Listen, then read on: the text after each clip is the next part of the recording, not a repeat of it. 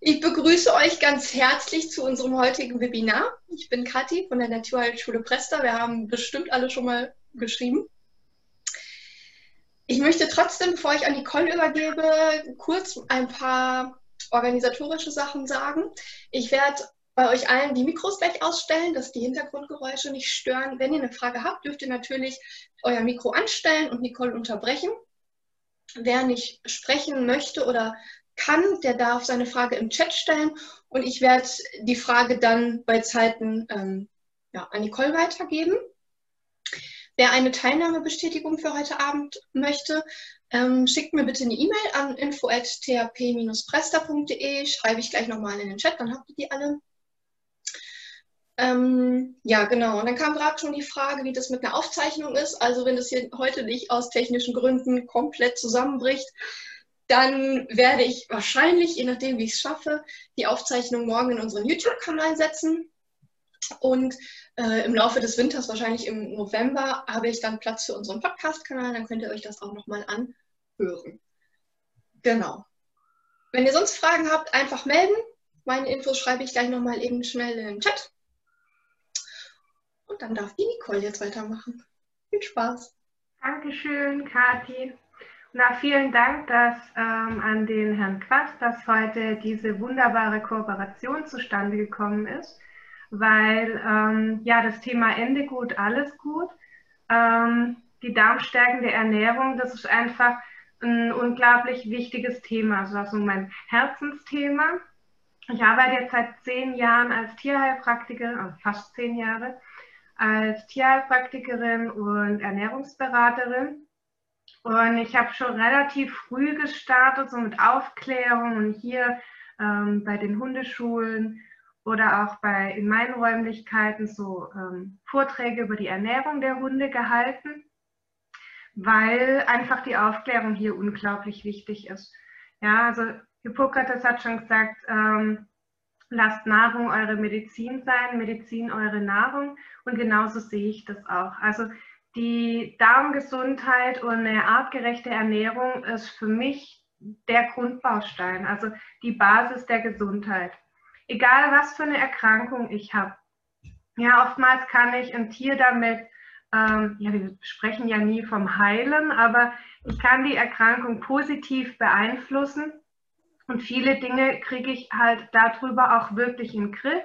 Und selbst wenn die Ernährung keine Auswirkung auf eine Erkrankung selber hat, dann kann ich zumindest eine gute Basis für ein gesundes Immunsystem schaffen, damit der Körper einfach wieder besser in der Lage ist, damit umzugehen. Ich fände es schön, wenn wir heute so ein bisschen interaktiv vorgehen. Ähm, ich werde versuchen, euch immer mal wieder Fragen zu stellen. Wir haben ja heute ein buntes Publikum, also vom ähm, interessierten Tierbesitzer über angehende Tierheilpraktiker, der eine oder andere fertige Tierheilpraktiker und auch Ernährungsberater ist mit dabei. Deshalb auch, liebe Kollegen, wenn ihr irgendwelche Anmerkungen habt, gerne raus damit. Ähm, oder auch, wenn ähm, die Tierbesitzer ihre Erfahrung mit einbringen wollen, weil ja, jeder hat ja so sein, sein ähm, Gesamtpaket an Problemchen auf vier Beinen. Ähm, und es kommt ja leider auch immer häufiger vor, dass die Tiere ja, kränker werden. Deshalb nur zu. Ich freue mich auf einen Erfahrungsaustausch. Wir können alle voneinander profitieren. Und da auch gleich erstmal so meine die ersten Fragen an euch. Ja, wer kämpft denn immer mal wieder oder sogar dauerhaft mit ähm, Verdauungsbeschwerden seines Hundes? Gerne mal so Hand heben oder wenn ihr was sagen wollt mal so durchklicken. Aber ganz viele sind schwarz, um es gar nicht so sehe. Ein Daumen, sehr schön. Also nicht schön in dem Fall, natürlich nicht schön. Würdet ihr mir denn zustimmen, dass es immer häufiger vorkommt, gerade auch an die Therapeuten? Ihr habt natürlich mit mehr Tieren zu tun wie der Hundebesitzer. Weil bei mir in der Praxis ist es so. Also in, in den letzten Jahren ähm, 2011 habe ich angefangen und es ist Wahnsinn. Also es wird wirklich von Jahr zu Jahr mehr. Kathi schaltet sich frei. Ja, aus dem Chat kommen Ja's. Ja, es ist Von Carola, von Britta, von Yvette, von Christina. Alle sagen ja. Ja, leider. Ne? Also selbst mein eigener Hund, ähm, sie hat eine Nahrungsmittelunverträglichkeit, mussten wir auch erstmal dahinter kommen, was es denn jetzt ist, weil es tut sich ja immer sehr vielfältig zeigen. Also es sind nicht immer nur die Verdauungsprobleme, wir haben auch Hautprobleme, wir haben Atemwegsprobleme, wir haben Juckreiz. Also Allergien und Unverträglichkeiten sind ja hier wirklich sehr vielfältig. Ähm, ja, also meines Erachtens ist es in den letzten Jahren wesentlich mehr geworden. Natürlich hat es nicht nur mit der Ernährung zu tun, ja, muss man ganz klar sagen. Ähm, sehr viel ist hausgemacht durch die Ernährung, aber auch andere Faktoren wie, ich lasse jetzt mal das böse Wort Glyphosat in den Raum fallen, Elektrosmog, Stress. Unsere Tiere haben brutal viel Stress. Das ist uns oft gar nicht bewusst. Aber das sind alles so Faktoren, die das Ganze beeinflussen. Ja, uh, geht gar nicht. Moment. Sollen wir mal da reinklicken? So. Für mich hat der Darm nämlich sehr viel Charme. Also es ist ja im Humanbereich, wir reden ja auch gar nicht gern über unsere Verdauung ähm, und was damit zu tun hat. Und ich fand es sehr schön, ähm, das ist auch ein Buchtipp von der Julia Enders.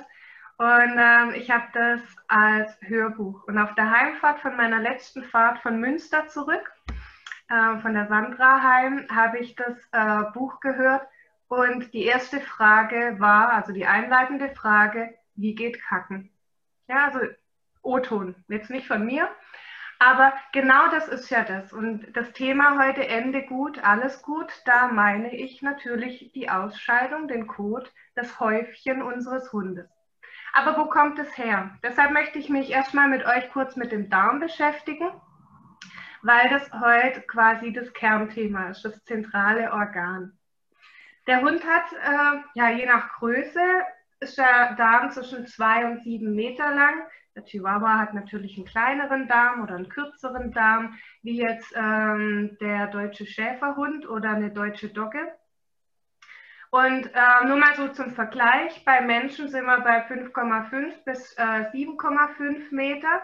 Und wenn wir jetzt mal so einen Pflanzenfresser dazu nehmen, also ein Pferd, dann haben wir hier 25 bis 40 Meter. Ja, also grundsätzlich kann man sagen, ein kurzer Darm, das sind die Karnivore oder die Omnivore, also sprich ähm, Fleischfresser oder Allesfresser. Und ein langer Darm, das sind die Herbivore, also die Pflanzenfresser, weil die einfach ein komplett anderes Verdauungssystem haben. Deshalb brauchen die einfach diese Länge.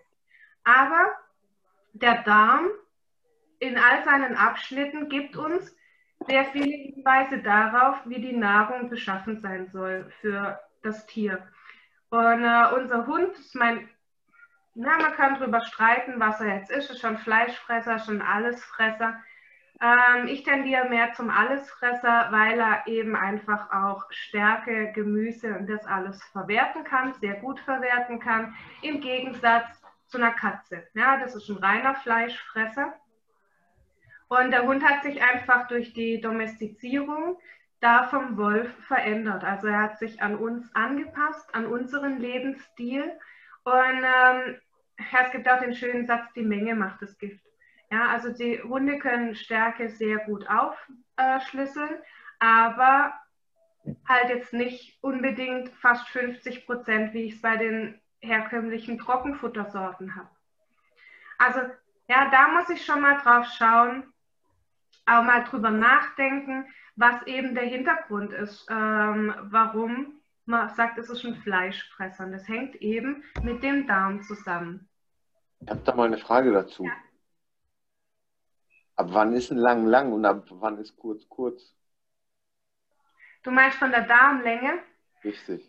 Also wenn wir jetzt hier im Vergleich sind, du siehst beim, beim Hund zwei bis sieben Meter, und beim Mensch ähm, fünf bis sieben Meter. Ja, da, das ist dann kurz in dem Fall. Also man kann es nie ganz pauschal sagen. Es hängt ja auch immer von der Größe des Tieres ab. Aber lang wäre jetzt alles so über, sagen wir mal, 15 Meter. Also beim Pferd mit 25 Meter, da haben wir einen deutlich längeren Darm. Wozu gehören wir dann als Menschen? Zu Karnivore, Omnivore oder Herbivore? Alles. Wir sind Omnivore. Danke. Gerne. Also ist vielleicht unglücklich gesetzt. Man kann hier sagen, der kürzere Darm oder der längere Darm wäre vielleicht eindeutiger, ähm, wie jetzt der kurze oder der lange Darm.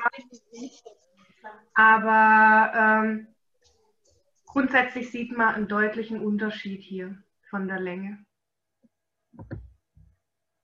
Ja, was sind denn so die Aufgaben vom Darm? Ja, wir sehen hier im Bildchen das kleine Hündchen, der Asur, futtert sein Fleisch. Das Ganze geht dann durch den Verdauungstrakt und am Ende kommt das Häufchen raus. Ja, also der Darm ist so das wichtigste Organ in der Verdauung. Wir haben hier dieses lange, ich weiß nicht, seht ihr meine Maus? Das ist der Dünndarm und dann haben wir hier den Dickdarm, der am Ende ähm, mit dem After endet und was rauskommt, wissen wir alle. Und auf diesem Weg von, ja, die Verdauung und der Verdauungskanal beginnt schon im Maul, der sogenannte Kopfdarm. Also was hier reinkommt, dient der Energiegewinnung, der Nährstoffgewinnung und daraus zieht der Körper seine Ressourcen. Das heißt, die Aufgabe vom Darm ist auch die Aufnahme von Nährstoffen. Aber wenn wir jetzt uns mal so ein Stück Fleisch angucken, das ist ja am Stück. Und ähm, das wird zwar ein bisschen gekaut, Hunde sind aber eher Schlingfresser und es wird dann im Magen zersetzt, geht dann vom Magen in den Dünndarm mit seinen verschiedenen ähm, Abschnitten und dann in den Dickdarm und da wird dann das restliche Wasser entzogen, der Kot wird geformt, die Bakterien tun alles verwerten, was im Dünndarm nicht verwertet wurde.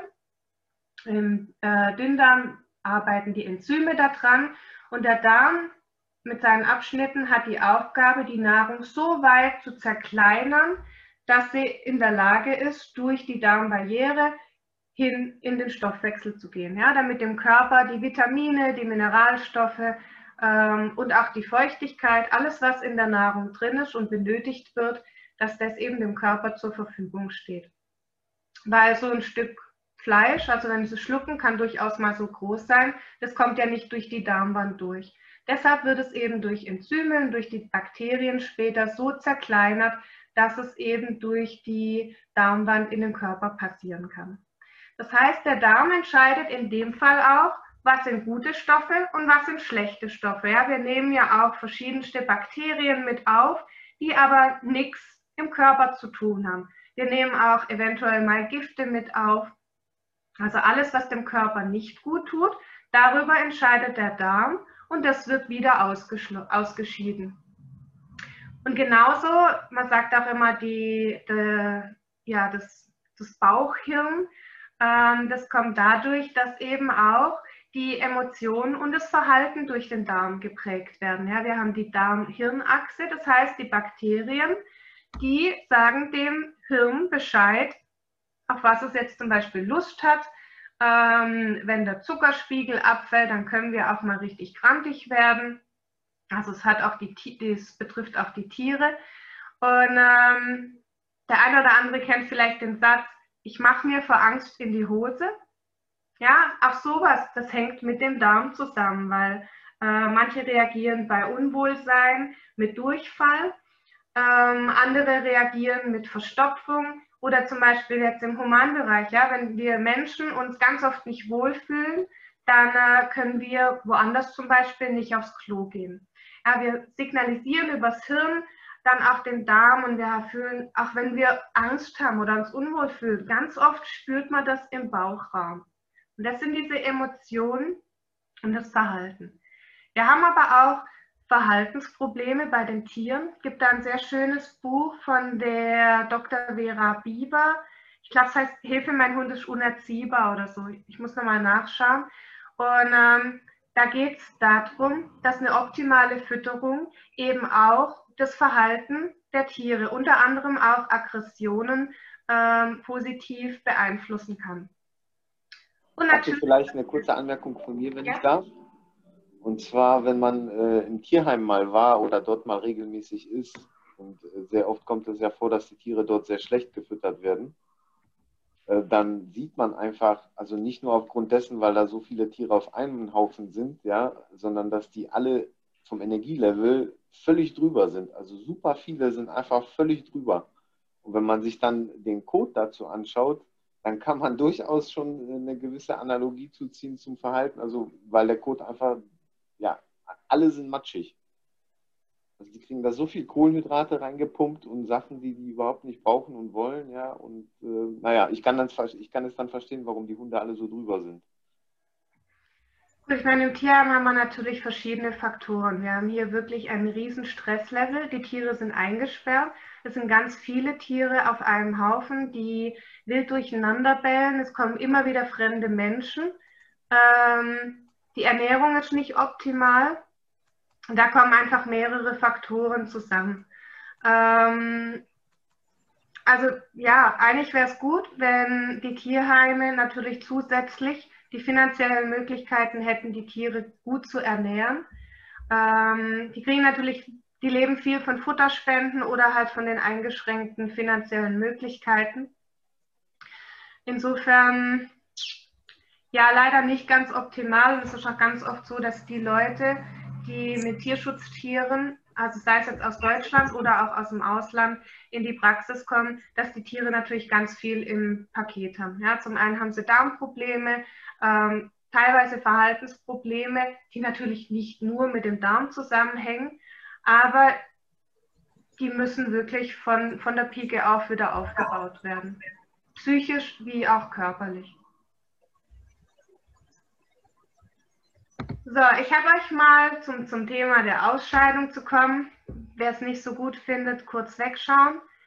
Verschiedene Kotbeschaffenheiten weil der Code ist das, was für mich als Tierheilpraktiker und natürlich auch für, für den Tierarzt wichtig ist für die, ja, das so, wie geht es dem Hund von der Verdauung.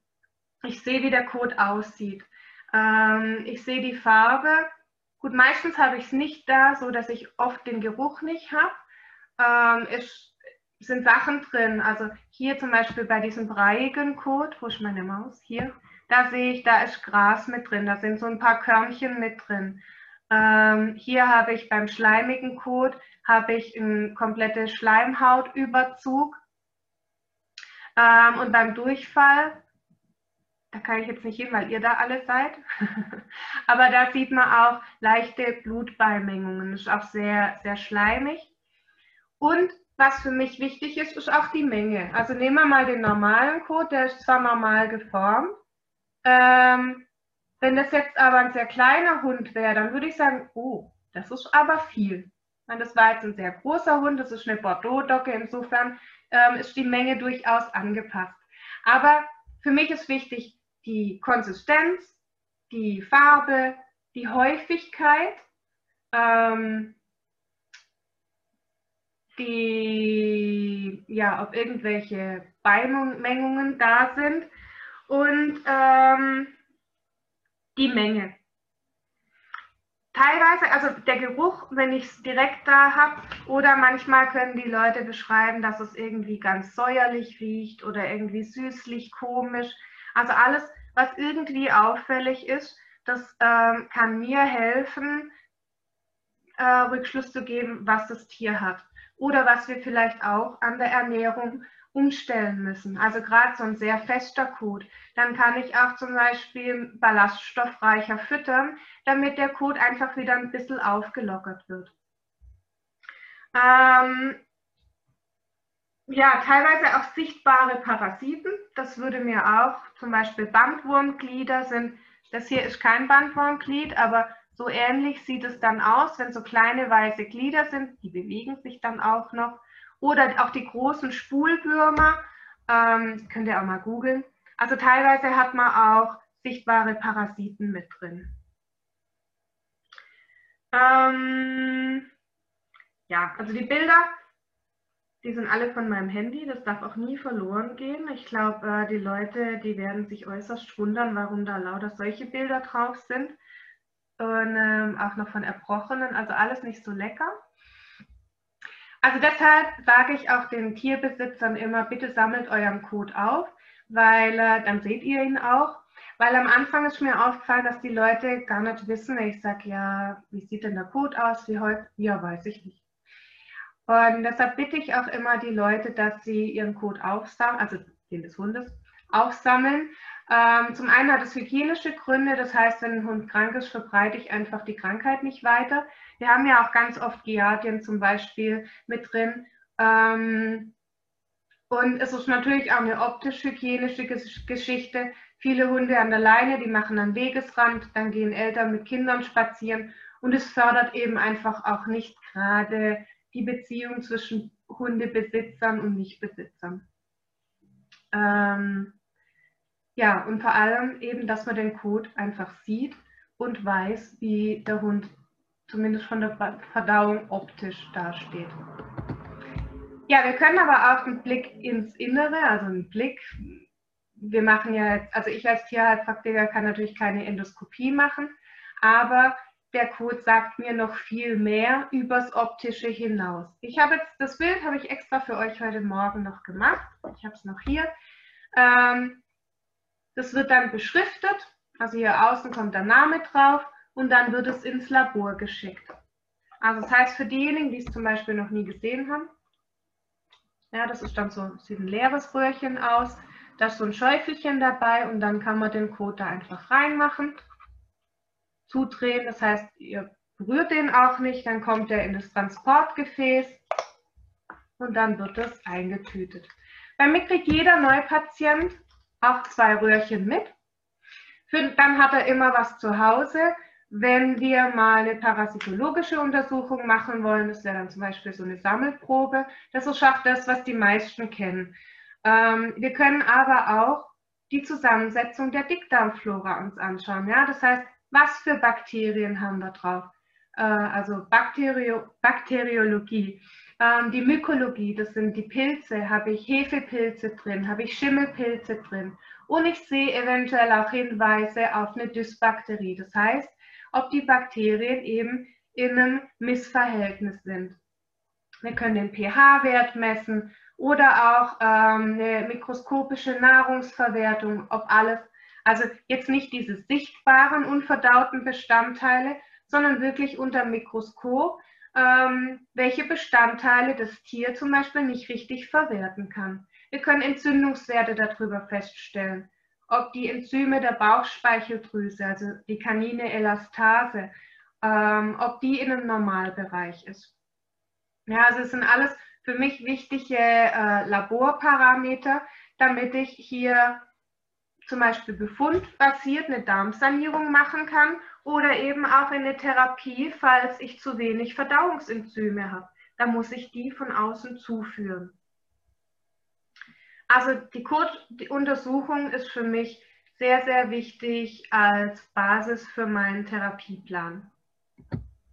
Ja, dann kriegt man so einen Codebefund und ich baue immer den Darm befundbasiert auf. Das heißt, ähm, ich lasse eine frische Kotprobe einschicken für so ein Darmflora-Screening.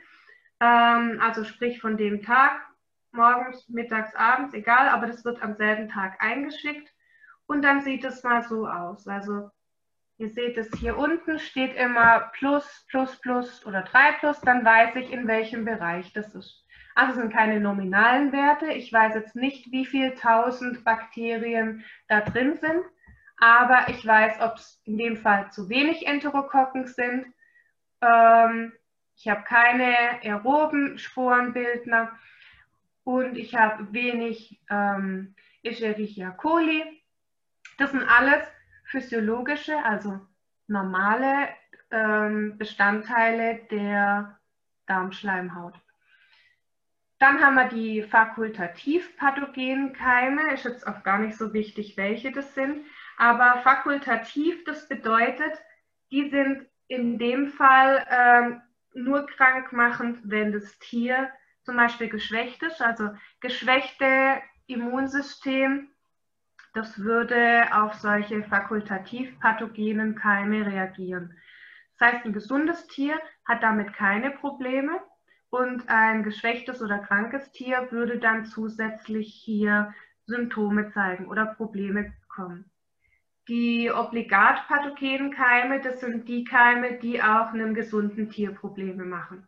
Zum Beispiel Salmonellen. Dann haben wir keine Pilze hier drin, also das, äh, die mykologische Untersuchung ist negativ. Und wir haben einige Kla äh, Gasbildner, das sind die Clostridien. Und wir haben einige sacharolytische Keime, die haben wir ganz oft ähm, bei Tieren, die mit einem sehr hohen Stärkeanteil gefüttert werden, weil die ernähren sich sehr gerne von, ähm, von Zucker. So, jetzt muss ich schön gucken auf meiner Liste, dass ich auch ja alles gesagt habe, was ich euch sagen wollte und nicht hinterher denke, hm, ich wieder alles vergessen habe. Genau, also auch die Fütterung hat einen Einfluss darauf, ähm, wie die Zusammensetzung von einer, von einer ähm, Darmflora ist. Also zum Beispiel eine sehr proteinreiche Fütterung das kann dazu führen, dass die Clostridien ansteigen. Wir denken ja immer, oh, Proteine, Eiweiß, das ist ja gut. Das kommt drauf an. Also hier ist wirklich das hochwertige Protein gefragt. Und ähm, alles, was im Dünndarm an Protein eben nicht verwertet wird durch die Enzyme, also da nicht aufgespalten wird, das geht in den Dickdarm und wird da eben durch die Keime, ähm, also durch die Bakterien verstoffwechselt. Und das kann dann eben zu einem Anstieg von Clostridien zum Beispiel führen. Dann haben wir noch Enterobacter oder äh, Citrobacter. Das sind auch ähm, Bakterien, die zur normalen, gesunden Darmflora gehören. So, dann habe ich euch noch einen anderen Befund, das ist das Dysbiosis-Screening. Das war zum Beispiel die Basis für die ähm, aktuelle Verzehrstudie von der Firma Provicell. Da die Firma Provicell wollte wissen, inwiefern sich ähm, hier das EMSAM-PET auf die Darmflora entwickelt. Das heißt, es wurde vorher eine frische Probe eingeschickt und ähm, nach der Gabe, nach drei Monaten, wurde eben geschaut, inwiefern sich die Gesamtkeimzahl und eben auch die einzelnen ähm, Keime entwickelt hat. Ich meine, der, der E. coli und die Enterokokken, das sind somit die bekanntesten Keime. Und ähm, der E. coli, das ist ein Darmkeim und der gehört dahin. Ja, der, ist, der ist also ein guter Keim ähm, im Darm. Aber wenn der jetzt irgendwo anders sich breit macht, also ähm, zum Beispiel in den, in den Harnwegen oder so, dann kann der da böse Entzündungen hervorrufen. Und ähm, wenn er auch, wenn es zu viele sind, also es kommt auch immer auf das Gleichgewicht an. Wenn ich zu viele von, von einer Sorte habe, dann gerät einfach die Darmflora in ein Ungleichgewicht. Und die verschiedenen Bakterien hier, ich habe es mal so rausgeschrieben, ähm, also der E. coli zum Beispiel macht nur 0,1 Prozent der Darmflora aus. Das ist ein äh, Immun, immunmodulierendes äh, Bakterium, wird zum Beispiel im Humanbereich äh, in den Symbioflor-Produkten eingesetzt. Also gerade auch bei ähm, chronischen Atemwegsproblemen und so weiter. Da wird E. coli mit eingesetzt, um einfach eine gesunde Darmflora hinzubekommen, weil der in dem Fall immunmodulierend wirkt. Die anderen sind unter anderem ähm, antientzündlich oder schützen die Darmschleimhaut. Der größte Anteil hat der Blautzia mit 10 bis 20 Prozent auf der Darmschleimhaut und der ist ebenfalls antientzündlich und ähm, Schleimhaut nutritiv, das heißt, der ernährt die Schleimhaut. Und ähm, ja, es gibt ganz, ganz viele verschiedene Bakterien. Also ich habe mir auch Studien dazu angeschaut. Je höher die Diversität auf der Darmschleimhaut ist, umso besser ist es eigentlich für den Organismus. Wichtig ist nur, dass sie alle im Gleichgewicht bleiben. Deshalb schauen wir uns mal das intestinale Mikrobiom an. Also es gibt ja noch andere Mikrobiome, zum Beispiel das Hautmikrobiom, aber hier meinen wir die Darmflora. Und Ja, das ist wie eine Wohngemeinschaft von Milliarden kleinster Mikroorganismen. Ich stelle mir das immer wie so eine Blumenwiese vor, so wie man es früher kannte, mit vielen verschiedenen Blumen. Und es sind über 1000 verschiedene Arten. Ja, also wir haben da die ähm, physiologischen Darmbakterien, die wir gerade auch schon gesehen hatten. Wir haben aber auch die Lacto- und Bifidobakterien, einige pathologische Keime, die sowohl fakultativ oder ähm, obligat pathologisch sein können. Und dann gibt es auch die Pilze, Hefepilze, Schimmelpilze. Und die alle leben zusammen auf dieser Darmflora oder auf dieser Darmschleimhaut. Deshalb finde ich das Bild halt Darmflora, ich finde es so schön ähm, vom ja, Flora mit der Blumenwiese. Und ähm, das Mikrobiom im Endeffekt, das klingt alles Flora, das klingt so schön, ähm, friedlich, aber im Endeffekt ist es ein harter Konkurrenzkampf. Also wir haben hier 100 Billionen Organ Mikroorganismen, die um ihren Platz auf der Darmschleimhaut konkurrieren, also auch um Nahrung konkurrieren. Das ist echt ein harter Kampf. Und wer gewinnt, der bestimmt eben auch das Milieu. Ja, ich stelle mir das immer so vor wie so ein Vier-Gewinn-Spiel. Also wer oben halt was reinwirft, ist jetzt das Engelchen oder das Teufelchen. Und das Problem ist, wenn halt alle Plätze belegt sind, dann können auch, wenn ich jetzt zum Beispiel Probiotika fütter, dann können ja da auch gar keine Milchsäurebakterien, also Lactobacillen und so weiter, die haben da gar keinen Platz mehr, um anzusiedeln. Und wenn jetzt verschiedene ja, pathogene Keime da drin sind, oder irgendwas anderes ähm, ist durch äh, eine Operation oder eine verzögerte Wundheilung und der Tierarzt verortet ein Antibiotika. Das unterscheidet jetzt nicht, ob wir hier, wenn wir jetzt hier bei dem Spiel sind, das unterscheidet nicht, ob es gelbe oder rote Spielfiguren sind. Das macht unten auf und haut erstmal alle raus. Und dann sind alle Plätze weiß. Und jetzt kommt es eben drauf an, wer die besiedelt. Also nach der Geburt zum Beispiel geht es relativ schnell, vor allem wenn ich eine vaginale Geburt habe, also eine natürliche Geburt, ähm, dass der, der Hund wirklich durch die ähm, Scheide geboren wird und kein Kaiserschnitt ist, dann hat er schon mal gleich von seiner Mutter sämtliche Keime mitbekommen.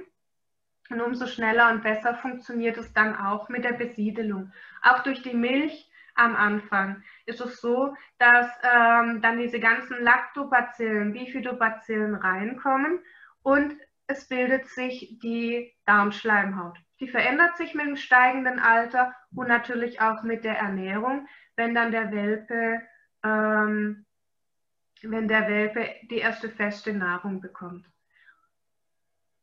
Zudem, ja, ich habe es ja gesagt, durch die Geburt kriegt er die Keime seiner Mutter. Jetzt ist so, der Lukas hat zwar angesprochen, Thema Tierschutz.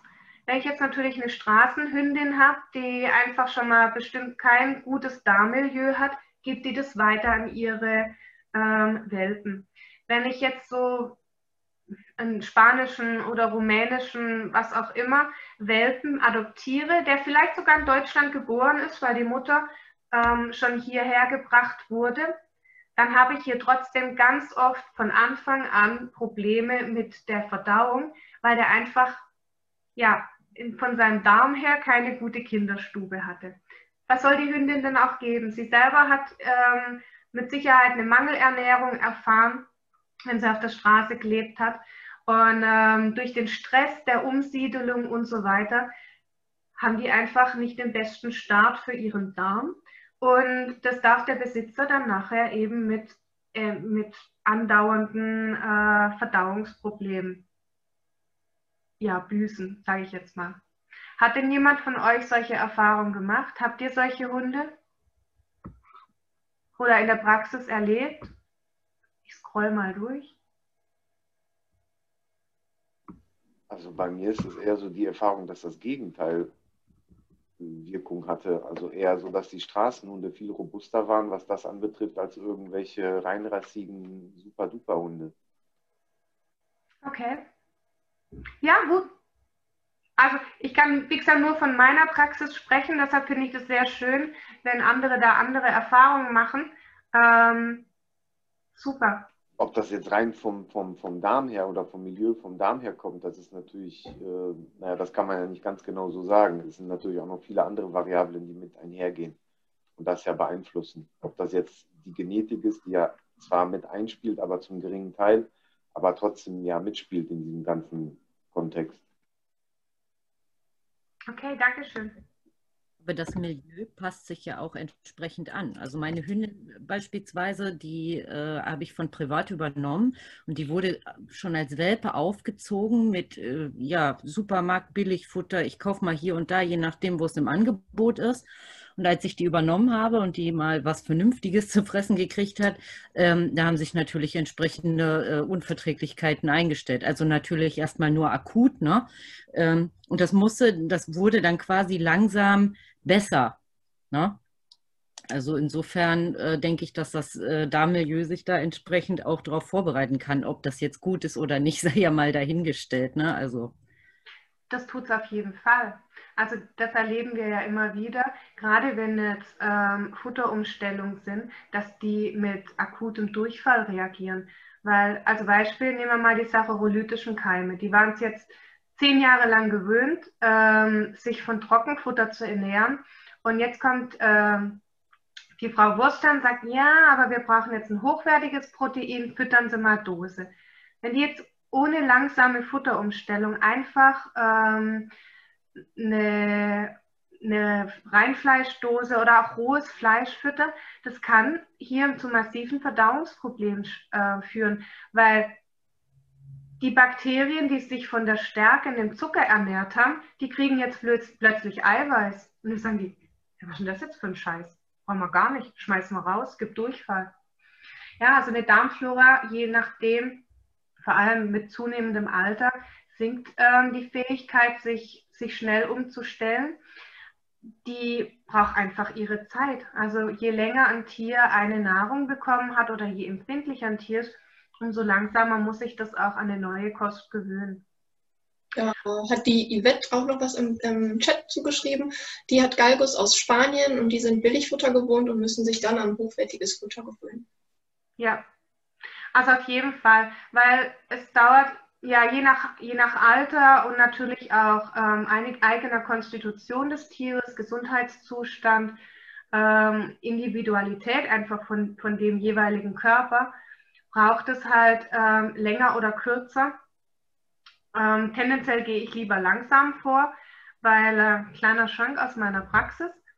Wir haben mal einen Chihuahua umgestellt auf, ähm, sie wollte nicht selber kochen und er hat halt lang Trockenfutter bekommen und wir haben dann auf Nassfutter umgestellt. Ich dachte, wir haben es behutsam genug gemacht. Der hatte wohl auch keinen Durchfall. Und da Sommer war, hatte immer wieder so ein bisschen weicheren, also nicht mal breich, aber weicheren Kot. Und da Sommer war, konnte der beliebig im Garten raus. Da ist es gar nicht aufgefallen. Und so nach anderthalb Wochen, sie wollte einen Shopping-Nachmittag mit ihren Mädels machen und ist weggefahren. Und ihr Mann kam, ich denke mal so drei, vier Stunden später nach Hause, stand so an der Haustür und der gesamte Flur war, alles war voll. Also es gab keinen freien Zentimeter mehr, wo keine Hundehinterlassenschaften waren. Da habe ich erstmal einen riesen Anfall gekriegt und dachte, wie hat der Hund das gemacht? Ist der hier über den Boden geschlittert?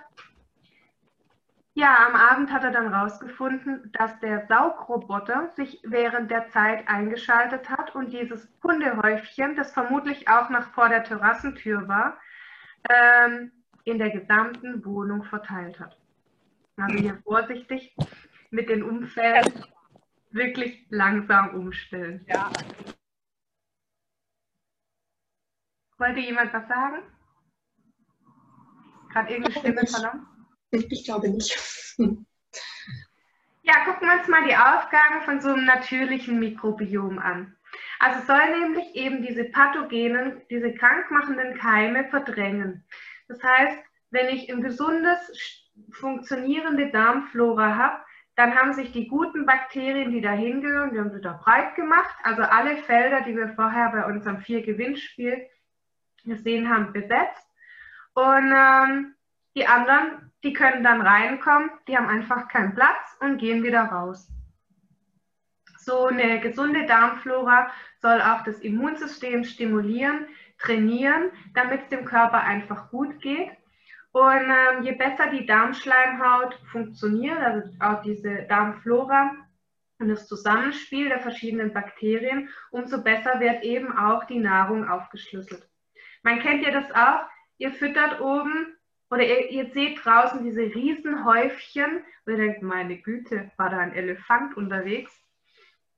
Habt ihr bestimmt schon gesehen. Und dann war so ein, ja, so ein kleiner 10 Kilo Hund, äh, wo du denkst, meine Güte, wo bringt denn der das alles her? Aber das kommt einfach daher, weil er mit seiner Nahrung nicht viel, oder mit seinem Futter, also kurz zur Erklärung, ich unterscheide zwischen Futter und Nahrung weil ähm, das Futter ist für mich einfach nur, um ja, den Hunger zu stillen und die Nahrung ist wirklich das, was den Körper nährt, was ihm Energie und Nährstoffe zuführt. Und äh, bei Futter, also sagen wir jetzt wirklich mal so das handelsübliche Lidl Aldi, ähm, da ist halt so, dass die wenig Nährstoffe rausziehen können. Das heißt, alles wandert wieder raus, mehr oder weniger so, wie es reingekommen ist. Ähm, und je besser aber so eine Darmflora funktioniert, umso besser wird eben auch die Nahrung aufgeschlüsselt. Das heißt, dem Körper stehen dann auch die, die vollen Nährstoffe, sei es jetzt Vitamine, Mineralstoffe zur Verfügung. Wir haben auch bei einer Dysbakterie ganz oft das Problem, dass wir Resorptionsstörungen haben. Das heißt, dass verschiedene Nährstoffe gar nicht aufgenommen werden können. Je älter ein Tier wird, umso schlechter ist eben später auch ähm, die Aufnahme der Nährstoffe. Das heißt, da muss man dann zum Beispiel nährstoffreicher oder vitalstoffreicher füttern, damit überhaupt die benötigte Menge ankommt. Man kann auch nicht sagen, wie da der Verlauf ist, also wie viel man jetzt da mehr reingeben muss. Ist auch sehr individuell. Aber da weiß man, dass diese Resorptionsfähigkeit des Darms einfach mit dem Alter abnimmt. Ja, und ähm, durch ein gesundes Mikrobiom haben wir eben auch die Aufrechterhaltung der Darmmotorik. Ja, die Darmmotorik, die Peristaltik wird benötigt, damit ähm, das alles emulgiert wird, dass das Wasser entzogen werden kann später, dass der Nahrungsbrei richtig vermengt wird, auch mit den Enzymen dann zum Beispiel richtig emulgiert werden kann, so dass ich eine optimale ähm, ja, Aufschlüsselung und Nahrungsverwertung habe. Dann werden auch verschiedene äh, Vitamine äh, produziert im Darm und es hat eben auch die, den Einfluss auf die Psyche. Also zum Beispiel solche Gelüste wie Heißhungerattacken, das kommt vom Darm. Ja, wenn die Bakterien sagen, äh, hallo, wir wollen jetzt mal was Süßes. Also mein, mein Darm will viel Süßes, der ist ähm, vor allem unter Stress, da schreit es, geh jetzt an den Schrank und die Schokolade ruft, hallo, hol mich. Ja, aber wir sind ehrlich gesagt so ein bisschen ähm, die Marionetten unserer Bakterien. Also, wenn ihr denkt, ihr habt einen freien Willen, tut mir leid, habt ihr nicht. Und so ein gestörtes Mikrobiom, also ihr seht ja hier, ja, das Gesunde nochmal mit der Waage, ja, das heißt, es ist ausgeglichen. Und wenn ich ähm, ein gestörtes Mikrobiom habe, dann ist es eben so, dass einfach eine Dysbakterie da ist. Ja? Ich habe ein Missverhältnis von dem einen vielleicht zu viel, von den anderen zu wenig. Und Gründe dafür sind, haben wir ja heute das Thema, eben die nicht artgerechte äh, Fütterung, aber auch Medikamentengaben, äh, also oder Antibiotika. Also auch verschiedene andere Medikamente haben einen Einfluss auf äh, die Darmflora. Auch langanhaltende Magen-Darm-Infekte. Ähm, Wurm, also Kur jetzt in Anführungszeichen, weil die Würmer sollen ja keine Kur machen, die sollen verschwinden. Irgendwie ein doofes Wort, aber ja, die Wurmkuren und was einen ganz, ganz großen Einfluss hat, sind, ist eben der Stress, aber auch Operation. Und das hat eben die Folge, dass wir hier eine Dysbalance drin haben zwischen den verschiedenen Darmkeimen und sich dadurch eben auch Fehlbesiedelungen ergeben. Und ähm, ja, die Folge davon ist ein, das naheliegendste sind die Verdauungsbeschwerden. Ja, das kann wirklich äh, Durchfall sein, aber Blähungen. Also ich rede jetzt von solchen Blähungen, wo der Hund selber den Raum verlässt, weil es so stinkt. Ähm, das ist auch übrigens was, was den Besitzern ganz oft auffällt. Selbst wenn die Verdauung normal ist, aber er pupst sehr stark. Ähm, das ist auch nicht normal. Klar, jeder Hund pupst mal. Aber diese wirklich fiesen Flatulenzen, die braucht man wirklich nicht. Dann auch Verstopfung, ja, dass er immer wieder versucht, ähm, Kot abzusetzen oder auch einen sehr harten Kot hat. Ähm, wechselnde Kotkonsistenzen. Am Anfang noch normal, kommt so eine normale, ein normaler Kot raus und nach dem zweiten Absatz dann noch so ein, so ein Schucker hinterher. Aber auch Allergien und Unverträglichkeiten, die können von der Dysbalance kommen. Hautprobleme, Juckreiz, eine allgemeine Infektanfälligkeit und eben auch, was wir vorher schon angesprochen haben, mit diesen Verhaltensauffälligkeiten. Ähm, Nicole, von ja? meiner Frage, inwiefern Operation? Also Stress ja, aber Operation, inwiefern? Gut, mit den Operationen ist so, du bekommst da meistens auch nochmal eine, ähm, also ja, ist natürlich ein Stressfaktor, dann ist so eine Operation durch die Narkose, schwächt den Körper sehr stark und eventuell auch ähm, Medikamente wie Schmerzmittel. Gut, oft wird zusätzlich noch ein Antibiotikum gegeben, um einfach eine Wundinfektion zu verhindern. Aber eine Operation ist natürlich ein massiver Eingriff in den Körper. Ähm, und ein empfindliches Tier kann hier wirklich schon mit einer Dysbakterie reagieren. Also wir mussten zum Beispiel auch für die Verzehrstudie solche Geschichten angeben, wann, die, wann Operationen waren, dass man einfach die Befunde besser interpretieren kann. Klar für dich? Geht so, aber alles gut. Also ich, was, wo es, was klar ist, ist natürlich, natürlich das, was mit der Operation einhergeht, also Narkose, Antibiotikagabe etc. Aber der Schnitt an sich, also kommt natürlich ganz darauf an, was operiert wurde oder was gemacht wurde.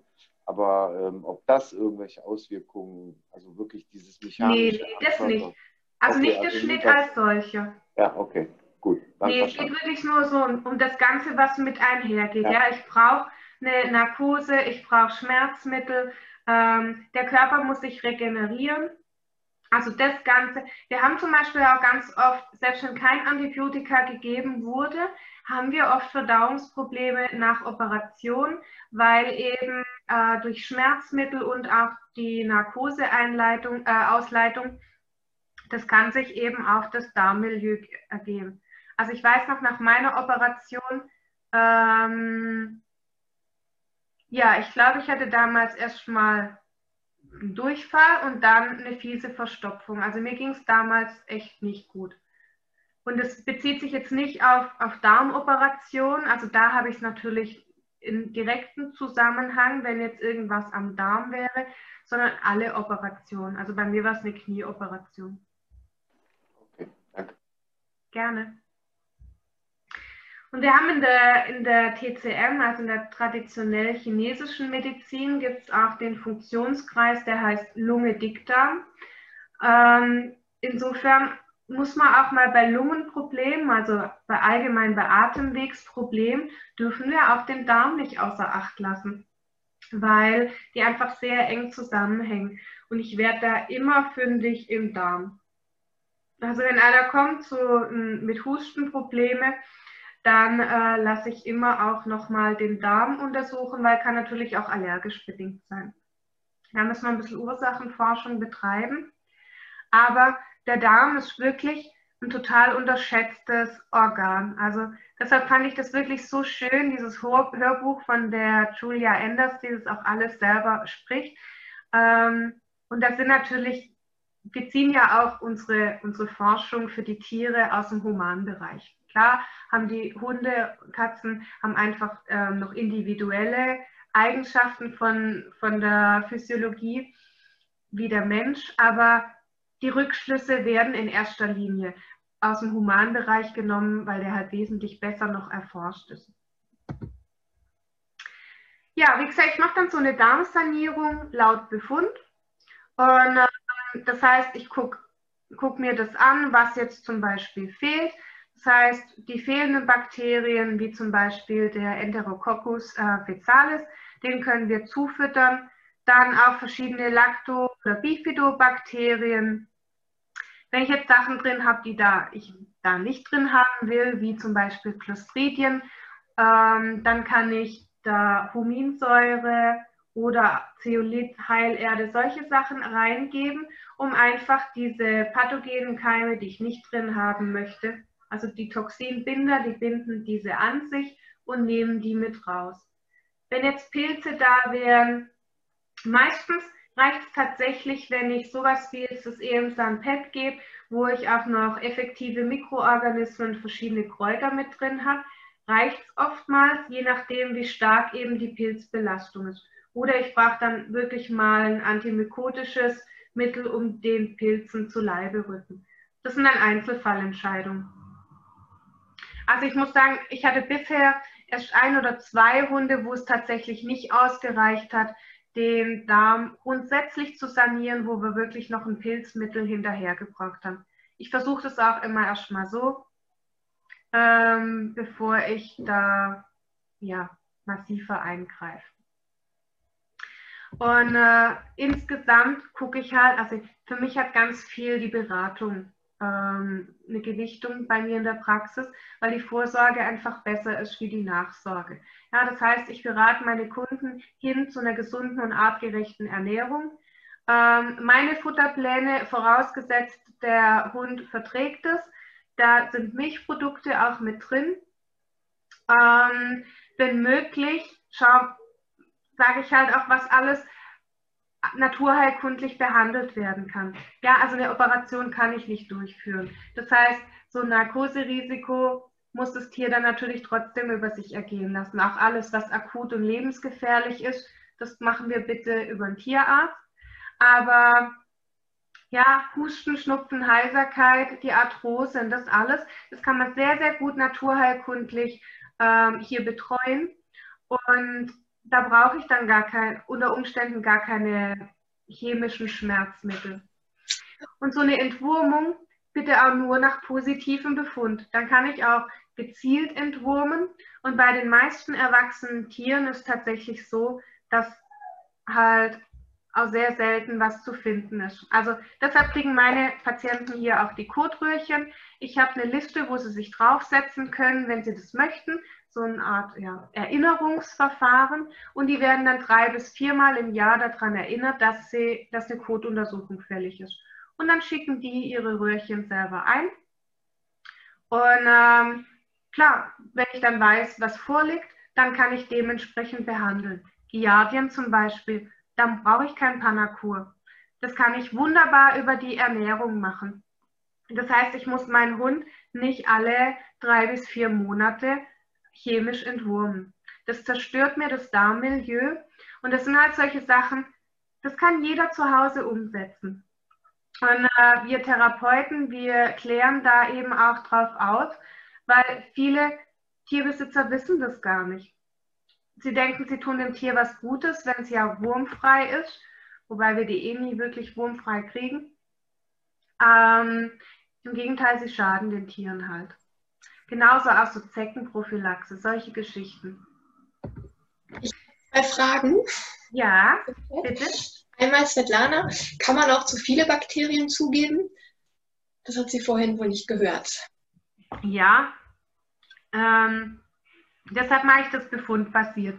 Wenn ich zum Beispiel eine ausreichende Menge jetzt an Enterokokken drin habe und jetzt ganz viele Enterokokken da noch reingebe, also es kommt wirklich auf das Milieu an. Ich meine, in der Regel ist es so, wenn ich Probleme habe, habe ich tendenziell eher zu wenig von den guten Bakterien. Aber wenn ich jetzt ewig da Darmbakterien reingebe, die der nicht braucht, und irgendwelche anderen Platz machen auf der Darmschleimhaut, dann kann halt sein, dass, die, dass ich hier auch zu viel habe. Ich habe zum Beispiel gerade bei den E. coli-Bakterien die haben auch immer mal wieder, ja, zum Beispiel hämolysierende Eigenschaften. dass sie einfach dann hier auch zu Problemen machen. Und selbst wenn die keine fiesen Eigenschaften haben, sondern einfach nur sie selber sind, aber ganz viele davon, dann habe ich ein Ungleichgewicht drin. Also ich finde, viele machen so, ich, ich, weiß, dass viele Kollegen ohne äh, Befund arbeiten, zum Beispiel mit dem EM-San PET fährt man gut meines Erachtens, aber ich persönlich bin da wirklich ein Freund von äh, einer befundbasierten Arbeit. Die nächsten Fragen würde ich gerne wieder an den Schluss stellen. Ich notiere mir das. Die sind eher allgemein und jetzt nicht darauf bezogen. Ich hoffe, das ist in Ordnung. Okay. Ja, wenn denn Katzen Mäuse kaufen würden. Übrigens ein ganz tolles Buch äh, von dem Hans-Ulrich Grimm. Wer das nicht hat, ähm, mal selber zulegen oder sich leihen. Ich habe immer ein Exemplar hier, das ich auch verleihe, weil ähm, da steht eben ganz viel darüber drin, was sich im Tierfutter alles verbirgt und wie es eben auch unsere Tiere krank machen kann. Ähm, also ein sehr guter Journalist, der Herr Grimm. Und es hieß früher auch Schwarzbuch der äh, Tierfutter. Und meins ist auch noch ganz schwarz. Ähm, also sehr lesenswert. Unter Ernährungsberaterkreisen ist es ein Must-Have. Aber ja, halt auch nicht immer schön, was da drin ist. Also teilweise wirklich auch sehr gruselig. Aber ja, wenn denn Katzen Mäuse kaufen würden, was würden denn dann wohl die Hunde kaufen? Wenn die sich die, das, den Weizen hinstellen oder wohl eher das kleine süße Kaninchen? Also mein Hund wird sich klar das Kaninchen entscheiden.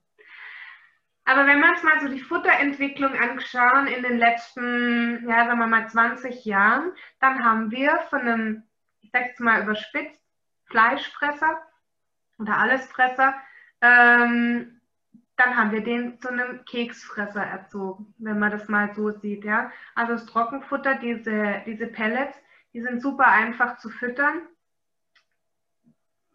Preislich durchaus interessant für viele.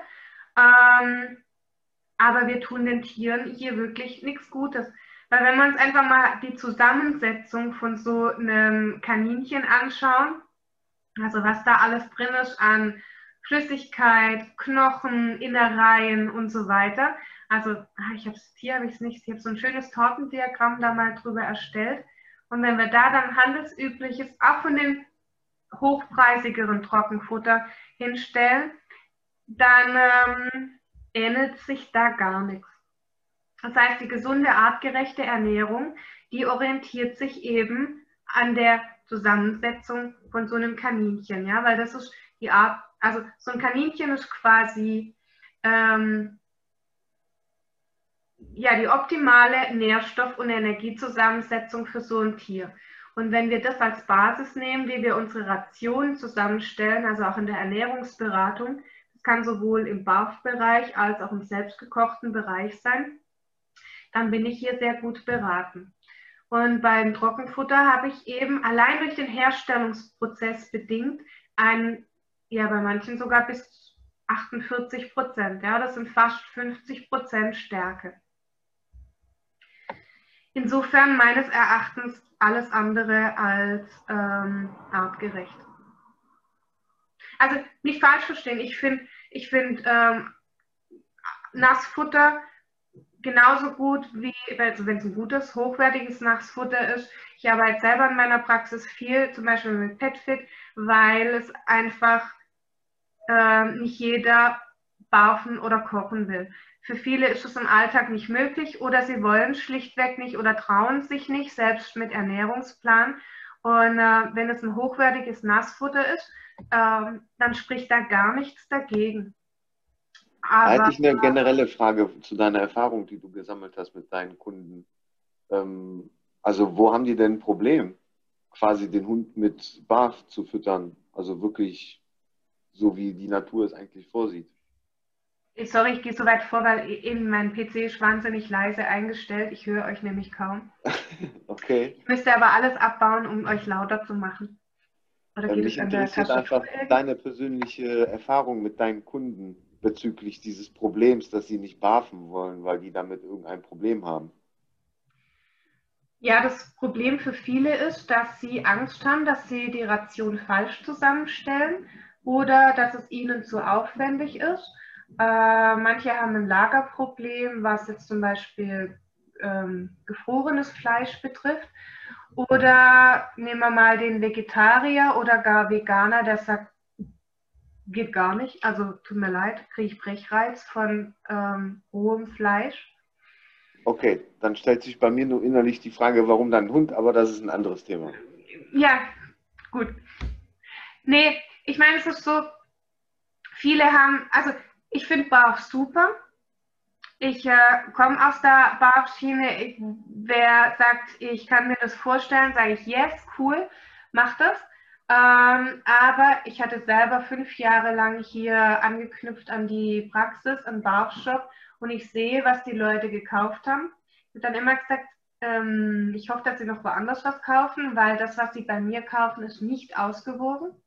Dass einfach die Rationen falsch zusammengestellt werden. Und die Tierärzte haben natürlich recht, wenn sie gegen Barf schießen, wenn es nicht ausgewogen ist. Also ich finde es super, aber bitte mit Plan. Das muss nicht zwingend ein Ernährungsplan vom, vom Ernährungsberater sein, aber es gibt ganz viele tolle Bücher. Ähm, nehmen wir das äh, Bau von Swanee Simon, kostet 5 Euro. Da lerne ich schon mal, wie ich eine Ration richtig zusammenstellen kann. Aber viele haben da einfach Angst vor.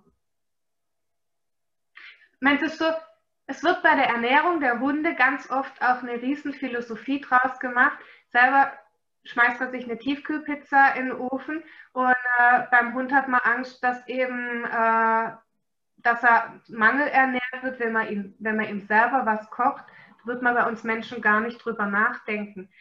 Viel funktioniert über einen gesunden Menschenverstand, aber ja, gut. Da können wir Stunden drüber reden, da kann ich mich richtig reinsteigern. Und äh, ich glaube, hier gibt es auch so viele Philosophien wie Teilnehmer. Insofern, ja. Für mich hat eine gesunde und artgerechte Ernährung einfach einen hohen Fleischanteil und es sind keine künstlichen Zusätze drin. Ein Stärkeanteil ist grundsätzlich okay, also gut, ein Hardcore-Barfer wird jetzt nie Kartoffeln oder Nudeln nehmen, weil die eben gekocht sind. Aber wer es jetzt nicht ganz so eng sieht, ähm, oder Haferflocken, was auch immer, was eben an, an einem Getreide oder an einem Stärkeanteil mit drin ist, ähm, der sollte halt angemessen sein. Und keine 50 Prozent oder fast 50 Prozent. Und halt auch kein Zucker. Weil man muss natürlich sich überlegen, wie wird Stärke im Körper umgewandelt. Ja, also Stärke wird einfach in Zucker umgewandelt. Deshalb bin ich ja auch so darauf aus, dass eben dieser Stärkeanteil nicht so hoch ist. Und unter Stärke fällt für mich eben Getreide, Kartoffeln, Reis, Nudeln, ähm, Haferflocken, Quinoa, Amaranth. Das alles ist Stärke. Das kann rein und das ist super, aber halt angemessen. Eine Frage von mir, warum überhaupt? Also wofür Stärke beim Hund jetzt? Gut, gibt verschiedene, also wenn ich jetzt mal so einen nierenkranken Hund nehme, wo ich einfach ähm, nicht zu viel Proteinanteil drin habe, brauche ich einen Stärkeanteil, dann ist es so. Aber ich kann doch Stärke durch Fett ersetzen. Also ich, wenn das ich kommt, wenn dein Hund Fett habe, verträgt, ja. Es gibt auch zum Beispiel Leberpatienten, die vertragen das Fett nicht. Oder teilweise auch ähm, Bauchspeicheldrüsenpatienten kann sein, dass die nicht so viel mit, ähm, mit dem Fett anfangen können. Okay, und dann nochmal, wofür braucht der Hund dann die Stärke? Da geht es im Endeffekt darum, dass es satt macht. Also ballaststoffmäßig quasi. Genau, also im, im Stärkeanteil habe ich natürlich auch die Ballaststoffe mit drin. Klar, also es muss aber nicht Stärke sein, es kann eben auch das Gemüse sein. Ähm, da habe ich eben. meinen Ballaststoffanteil. Und bei manchen ist aber auch so, ähm, wenn ich jetzt einen habe, es gibt Hunde, da kann ich reinfüttern, im Endeffekt so viel ich will an Fleisch. Der wird davon, das ist immer noch ein Hungerhaken. Teilweise ist es so, wenn ich sehe, gerade bei den Verhaltensproblemen kann sein, wenn ich einen sehr hohen Proteinanteil habe, nagel mich nicht drauf fest, aber ich meine, es war die, ähm, oh, was für eine Aggression war das? War das die Aggress territoriale Aggression? Also eine Aggressionsart oder Form wird mit Futter in Verbindung gebracht? Kann sein, dass, ähm, dass ein sehr hoher Proteinanteil hier dazu führen kann, dass äh, die Aggression gefördert wird. Ähm, wobei es meines Erachtens immer noch mit der Proteinqualität zusammenhängt. Und bei den Tieren wird empfohlen, dass eben ein Getreideanteil dazu geführt, gefüttert wird, um einfach den Aggressions- oder das Aggressionspotenzial runterzufahren. Ich habe das mal in, in, irgendeiner Kurzstudie oder was von, ja, was von Udo Ganzloser, irgendwas, was war mal, ähm, da habe ich mal einen Bericht drüber gelesen, fand ich sehr interessant. Ich hatte es in der Praxis noch nicht. Oder war es bei irgendeinem Hundetrainer-Treffen, wo, wo er mit dabei war? Ich kann es dir gar nicht mehr genau sagen. Aber hier war es so, ich meine, es war die territoriale Aggression, wo man schaut, dass man den Proteinanteil runterfährt und zum Beispiel noch Tryptophan zugibt, ähm, aber auch ein Getreideanteil, damit eben hier die Energie noch gesetzt wird. Dann gibt es auch die Leute, die sagen, okay, ich möchte meinen mein Hund mit Fleisch ernähren.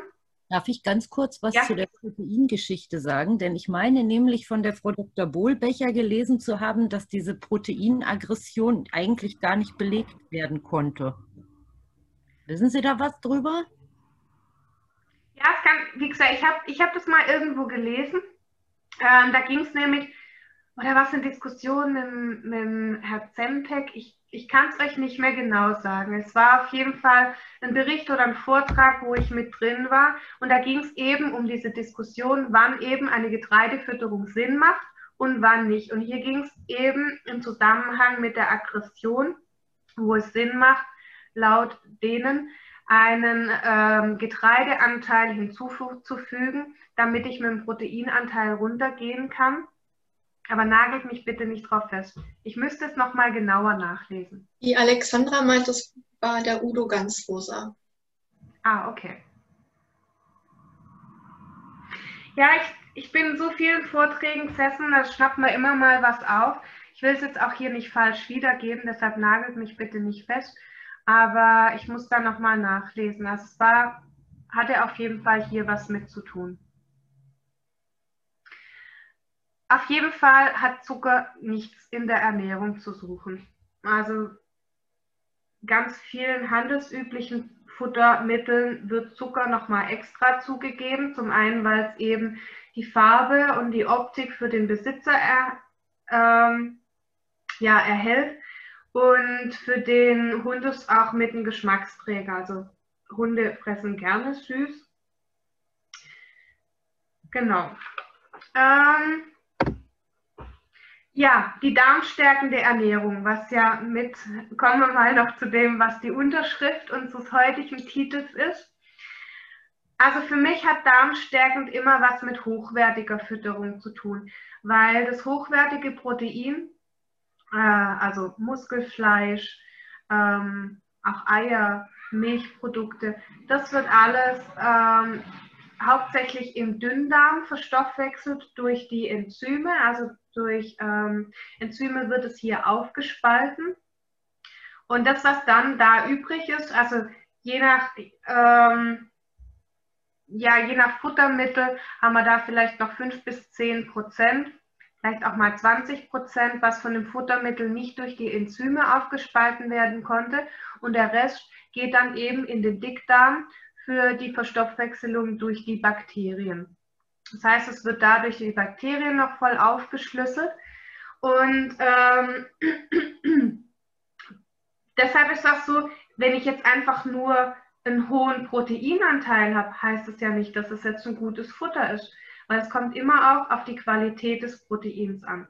Ich kann auch ein, ein billiges Protein haben, oder na, nicht mal billig ist das falsche Wort, ähm, ein minderwertiges Protein mit vielen Füllstoffen und Bindegewebe. Das wird einfach nicht im äh, Dünndarm genügend aufgeschlüsselt und geht dann eben in den Dickdarm und wird dort ver, äh, verstoffwechselt. Oder eben, und das führt dann zu, zu ja, Dysbalancen und auch einem Anstieg von, von äh, bestimmten Bakterien. Ich finde eine Ballaststoffreiche. Hm? Nicole, was ist ein hochwertiges Protein? Also für mich sind hochwertige Proteine wirklich Fleisch. Also Fleisch ist ja festgelegt ähm, auf Muskelfleisch ähm, zum Beispiel, aber auch Innereien und sehr wenig wie jetzt Bindegewebe, wie Euter. Panzen wird, äh, und Blättermagen wird genauso gut aufgewertet, wenn es nicht einen bestimmten Prozentsatz überschreitet. Ähm, ja, auch so, so Sehnen und solche Sachen, da ist auch Protein mit dabei. Oder wir nehmen, also ich meine, Eiweiß, proteinischer Eiweiß, kommt auch von anderen. Ja, es kann ja auch ein pflanzliches Eiweiß sein. Soja zum Beispiel, sehr proteinhaltig. Wenn ich das in der Fütterung drin habe, habe ich einen hohen Proteinwert weil auf meiner Dose hinten oder auf meiner Packung hinten steht ja nur Rohprotein. Das sagt mir nichts darüber, was die Quelle des Proteins ist. Also für mich ist ein tierisches Protein aus zum Beispiel Muskelfleisch, Innereien, das sind leicht verdauliche Proteine, mit denen der Körper auch was anfangen kann. Mit Bindegewebe wie Euter und solche Sachen kann halt der Körper nicht viel anfangen. Eier, Milchprodukte, das sind für mich hochwertige Proteine, die vom Körper auch gut aufgenommen werden, wenn jetzt nicht gerade eine Intoleranz vorliegt. Ähm, genau. Ballaststoffreich, das heißt, wir brauchen auch beim Hund einen gewissen Gemüseanteil.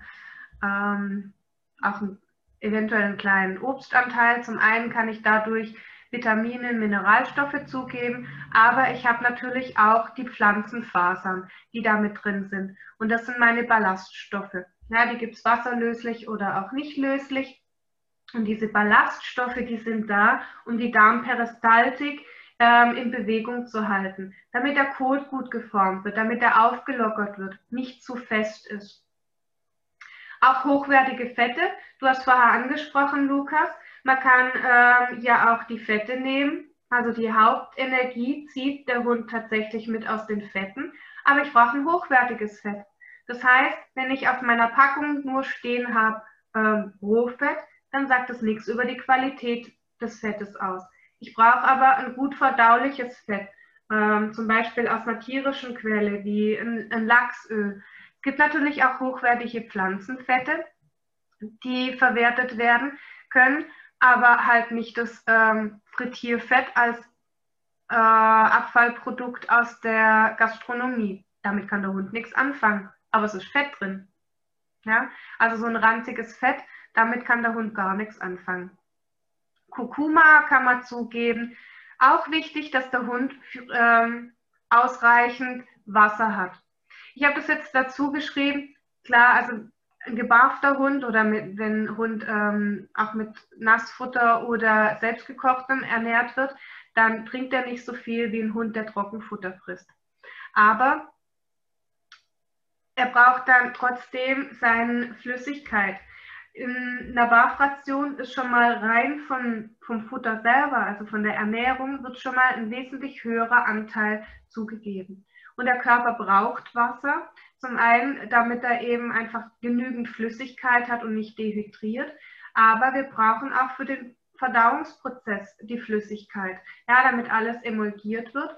Und im Dickdarm wird es dann nachher wieder resorbiert, das Wasser, und damit dem Körper zur Verfügung gestellt. Dann milchsauer vergorene Lebensmittel wie ähm, Joghurt, Hüttenkäse, Feta. Ich persönlich bin Freund von Feta. Und ich selber verwende in meinen Plänen bevorzugt Schafprodukte, ähm, weil ich bei den Kuh, Kuhmilchprodukten oftmals wieder das Problem habe, ähm, dass wir eher eine Unverträglichkeit haben. Viele haben gar kein Problem, da funktioniert. Äh, wenn jetzt die Besitzer kein Problem damit haben, weil sie es vielleicht auch selber so essen, dann nehme ich bevorzugt ähm, Schafsprodukte. Und gerade ich habe es vorher mal gesagt mit den Giardien, da nehme ich zum Beispiel echten Schaffeta in der Therapie, ähm, weil sie einfach hier die optimale Milchsäure zu, oder Bakterienzusammensetzung bekommen, die der Hund gut verwerten kann. Und dann auch spezielle Produkte, ähm, darmstärkende Produkte, wie zum Beispiel das Ehensan Pet von Provicell. Und ähm, ja, oder darmstärkend. Sagt euch die morische Karottensuppe was? Vielleicht der eine oder andere schon mal gehört oder selber gefüttert bei Durchfall. Ähm, die Karotten, die haben, wenn die gekocht werden, dann bilden die ähm, ja, Zuckermoleküle, die in dem Fall als Toxinbinder wirken. Also die können dann die Toxine an sich binden und Karotten geraspelt zum Beispiel sind auch wurmwidrig. Also wenn ich roh fütter, dann kann ich da Karotten zugeben, die wurmwidrig sind. Das heißt, da brauche ich gar nicht erst die, die Entwurmung, weil ich sowas über die Ernährung machen kann. Ja, und geraspelte Karotten, die schaden dem Darm nicht. Die putzen den auch noch mit aus und nehmen das, was ich nicht will, mit. Und äh, belasten aber nicht den Organismus und den Darm. Ich habe zwei Väterfragen. Zwei Väterfragen, bitte. Dagmar möchte gerne wissen, wie oft sie Väter geben kann und Yvette hat die Frage, ob Väter nicht zu viel Salz enthält. Also ich wasche den Feta ab. Also ja, er ist natürlich in der Salzlage. Ich wasche den ab. Ähm, ich gebe meistens zwei bis dreimal die Woche. Ich habe immer diese, ich meine 150 Gramm sind es. Und mein Hund hat 14 Kilo. Ich teile das auf drei, dreimal auf und ich nasche selber noch ein bisschen davon. Also in der Regel sind es so um, ich gebe um, je nach Größe des Hundes, äh, sagen wir mal so ein mittlerer Hund mit 15 Kilo, kann man gut 20 Gramm geben pro Tag. Aber du musst nicht jeden Tag geben. Man kann auch abwechseln. Also wer zum Beispiel Joghurt daheim hat, ähm, meine Luna zum Beispiel, die kriegt mittags kriegt die als einen Löffel Joghurt oder ein Feta und ähm, dann noch ihre, das wird schon ein bisschen älter, für ihre Gelenke noch ein Pülferchen mit dazu. Und ähm, von, ihrem, von ihrem Nassfutter einfach noch ein Esslöffel dazu. Und das ist ihre Mittagsmahlzeit. Und das liebt sie so. Manchmal auch, wenn wir, wenn wir Karottensuppe haben, also wir essen das selber, bevor ich die, ähm, bevor ich die würze, nehme ich einfach ein bisschen was weg für die Luna und dann kriegt die da einfach mal immer wieder mal so einen Esslöffel mit ins Essen rein.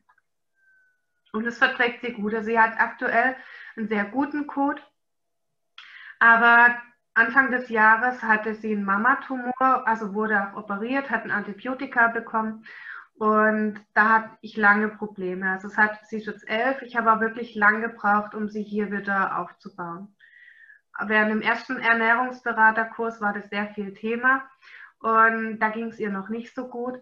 Aber jetzt so langsam, wirklich Step by Step. Sie hat auch ähm, lang das EMSAM PET bekommen. Übrigens für die Therapeuten unter euch, die auch mit der Bioresonanz arbeiten, ihr könnt bei Provicell kostenlos so ein Testkit anfordern. Und da stand zum Beispiel auch das EMSAM PET drin. Ja, das ist so ein Glasröhrchen und ich kann das dann ins Bioresonanzgerät geben und halt schauen, ob es auch für das Tier angemessen ist. Also gerade bei empfindlichen Tieren nehme ich das sehr gerne. Ich schleiche es aber ein, ich nehme nicht die Packungsmenge, die jetzt draufsteht, wie ich glaube, es sind 10 Milliliter pro, na, wo steht's? 10 Milliliter pro 10 Kilo. Also ich fange langsamer an bei empfindlichen Tieren damit die, also ich selber habe mal so effektive Mikroorganismen, mal so ein Glas EMs getrunken. Es hatte eine durchschlagende Wirkung. Ich will da jetzt nicht näher drauf eingehen, aber ich lasse das einschleichen bei empfindlichen Tieren. Aber das hat mir echt schon, also seit ich mit der Bioresonanz arbeite, teste ich das bei den Tieren und das ist bei ganz vielen angesagt, angezeigt. Und ähm, gerade in der Darmsanierung habe ich da sehr gute Erfahrungen mitgemacht. Auch von der Verträglichkeit und sie fressen es total gerne. Ja, zur Ernährung dazu haben wir auch noch verschiedene andere Faktoren, die den Tieren so ein bisschen auf den Magen schlagen können. Also es ist zum einen wichtig, dass ich ein gutes Futter fütter, dass ähm, das vitalstoffreich ist und alles mit drin ist. Aber das Tier sollte halt auch das Ganze in Ruhe fressen. Das heißt, wenn ich eine Mehrhundehaltung habe, eventuell darauf achten, dass ich die Tiere einzeln sodass das Tier wirklich in Ruhe fressen kann. Also insgesamt also nicht nur auf die Fütterung bezogen, Stress vermeiden, weil unsere Tiere, die stehen echt teilweise so richtig unter Strom. Ich merke das hier immer wieder, auch ähm, in der Bioresonanztestung. Bei so ziemlich jedem Tier ist Stress ein Thema. Aber auch die Besitzer kommen schon hier rein und sind, oh, ja, oh, ja, wir, wir sind immer in Eile. Ich merke auch, ich gucke jetzt nicht auf die Uhr, aber ich rede immer schneller, weil ich will euch ja auch alles sagen in der Zeit. Ja, da ist immer ganz viel Stress und es überträgt sich auf unsere Tiere. Wenn es ein Hund verträgt, füttere ich auch abwechslungsreich. Das heißt, in der Ernährungsberatung habe ich zwei, mindestens zwei, eher drei Rezepte. Äh, bei PetFit zum Beispiel nehme ich drei bis fünf verschiedene Sorten, damit ich eine Abwechslung drin habe. Und ähm, ja, ich variiere da. Wir müssen aufpassen bei den Tieren, die sehr empfindlich sind. Da kann ich vielleicht nicht so abwechslungsreich füttern, wie ich es gern würde. Ähm, einfach weil das jedes Mal für den Hund eine Umstellung gleicht. Aber ich gucke halt, dass ich auch so mit den Gemüsesorten ein bisschen variiere und vor allem ich fütter auch saisonal. Saisonal aus dem Hintergrund, weil dann einfach die Nährstoffdichte in dem Produkt, nehmen wir mal einen Apfel, Karotte, was auch immer, ähm, wenn das saisonal und frisch geerntet wird, dann habe ich hier halt ähm, ja, die Bioverfügbarkeit der Vitalstoffe ist einfach am höchsten. Und für diejenigen, die barfen, bitte auch immer mal frisch füttern, weil die meisten füttern ähm, Frostfleisch. Das ist natürlich auch sehr praktisch. Man hat es daheim, man kann es gut lagern. Aber traut euch zwischendrin auch immer mal frisch zu füttern. Ja, vielleicht habt ihr einen netten Schlachter um die Ecke, wo ihr mal was bekommt. Ähm, da einfach mal ein bisschen umhören gibt immer mal wieder auch gerade so Biohöfe, die noch selber schlachten dürfen und da einfach mal fragen, ob ihr was Frisches bekommt. Oder zur Not wirklich mal, ist zwar abgehangen und kein Blut drin, aber einfach mal fragen oder beim Metzger irgendwas mitnehmen, dass ihr eben auch was Frisches drin habt. Weil jede industrielle Verarbeitung, auch durch das Eingefrieren, verändert sich das Lebensmittel. Ja? Das heißt, die Nährstoffdichte nimmt einfach ab. Wir wissen halt auch gar nicht mehr, wie viel natürlich in welchem Lebensmittel drin ist. Dann wieder ein zu viel von Stärke vermeiden. Ja, also haut da jetzt bitte nicht 50% Stärke mit rein. Und insgesamt ist ein Faktor eben einfach diese chemischen Produkte. Ja, Parasitenprophylaxe, das heißt für Würmer, Zecken, das Ganze. Medikamente vermeiden, wo es möglich ist. Also man kann oftmals Arthrose, solche Geschichten alternativ betreuen, sodass nicht unbedingt die Schmerzmittel in der vollen Höhe nötig sind. Teilweise sind sie auch gar nicht mehr nötig. Da aber bitte wirklich in Zusammenarbeit mit dem Tierarzt nicht einfach eigenmächtig irgendwas absetzen. Aber halt gucken, wo man reduzieren kann. Mal einen Tierheilpraktiker ansprechen. Oder vielleicht seid ihr selber Tierheilpraktiker, dann wisst ihr es sowieso. Aber da einfach mal gucken, was kann man an Chemie vermeiden. Und wir reden jetzt die ganze Zeit von der Fütterung, also von der Hauptfütterung. Das gleiche gilt auch für Leckerli. Schaut euch mal die Leckerlis an, die ihr füttert, oder Kauartikel. Schaut euch an, wo die herkommen. Was steht drauf? Was ist drin? Haben wir hier Konservierungsstoffe drin? Haben wir Aromastoffe drin?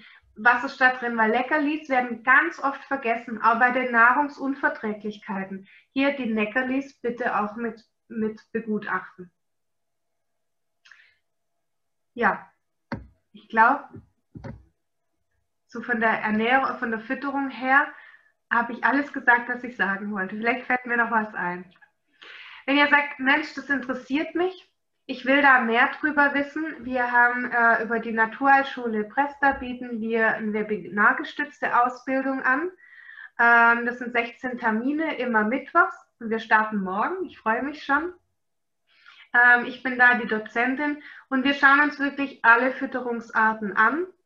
Und da lernt jeder wirklich das auch zu berechnen und lernt auch Pläne für ähm, Frischfütter, also für die Rohfütterung, für selbstgekochte Rationen zu erstellen, damit keiner Angst haben muss, dass ähm, das Tier in irgendeiner Form eine Mangelernährung hat oder vielleicht auch einen Überschuss von bestimmten äh, Mineralstoffen oder Vitaminen. Und wir haben auch nicht nur Tierheilpraktiker dabei, wir haben auch wirklich interessierte Tierbesitzer dabei, meistens eben mit sehr empfindlichen Tieren, die einfach für sich mehr wissen wollen. Wer da Lust hat und sagt, ja, ich glaube, das ist meins, wir starten morgen und ich glaube, wir haben noch ein, zwei Plätze frei. Ähm, wer da Interesse hat, einfach mal bei der Kati im Büro melden. Es wird auch alles aufgezeichnet, wer mittwochs nicht kann.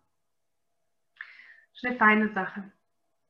Ja, ihr habt es geschafft. Ich gratuliere euch. Und jetzt haben wir noch ganz viel Raum für Fragen. Ja, ich äh, fange einfach mal an. Im Chat war richtig viel los. ja, warte mal kurz. Wenn eure Fragen jetzt heute hier nicht beantwortet wurden oder ihr euch nicht traut wollt, könnt oder im Nachhinein noch was kommt, ihr könnt auch gerne mir ähm, anrufen, eine Mail schreiben. Mails geht alles besser, weil ich bin zurzeit ähm, in vielen Terminen. Einfach eine Mail schreiben, findet ihr auf meiner Homepage ähm, competence-tierzentrum.de und ich stelle mich jetzt euren Fragen. Feuerfrei. ich fange mal mit der ersten Frage von Alexandra an. Und zwar hat ihr Hund an der Studie von Provicell Wetscreen teilgenommen mhm. und ein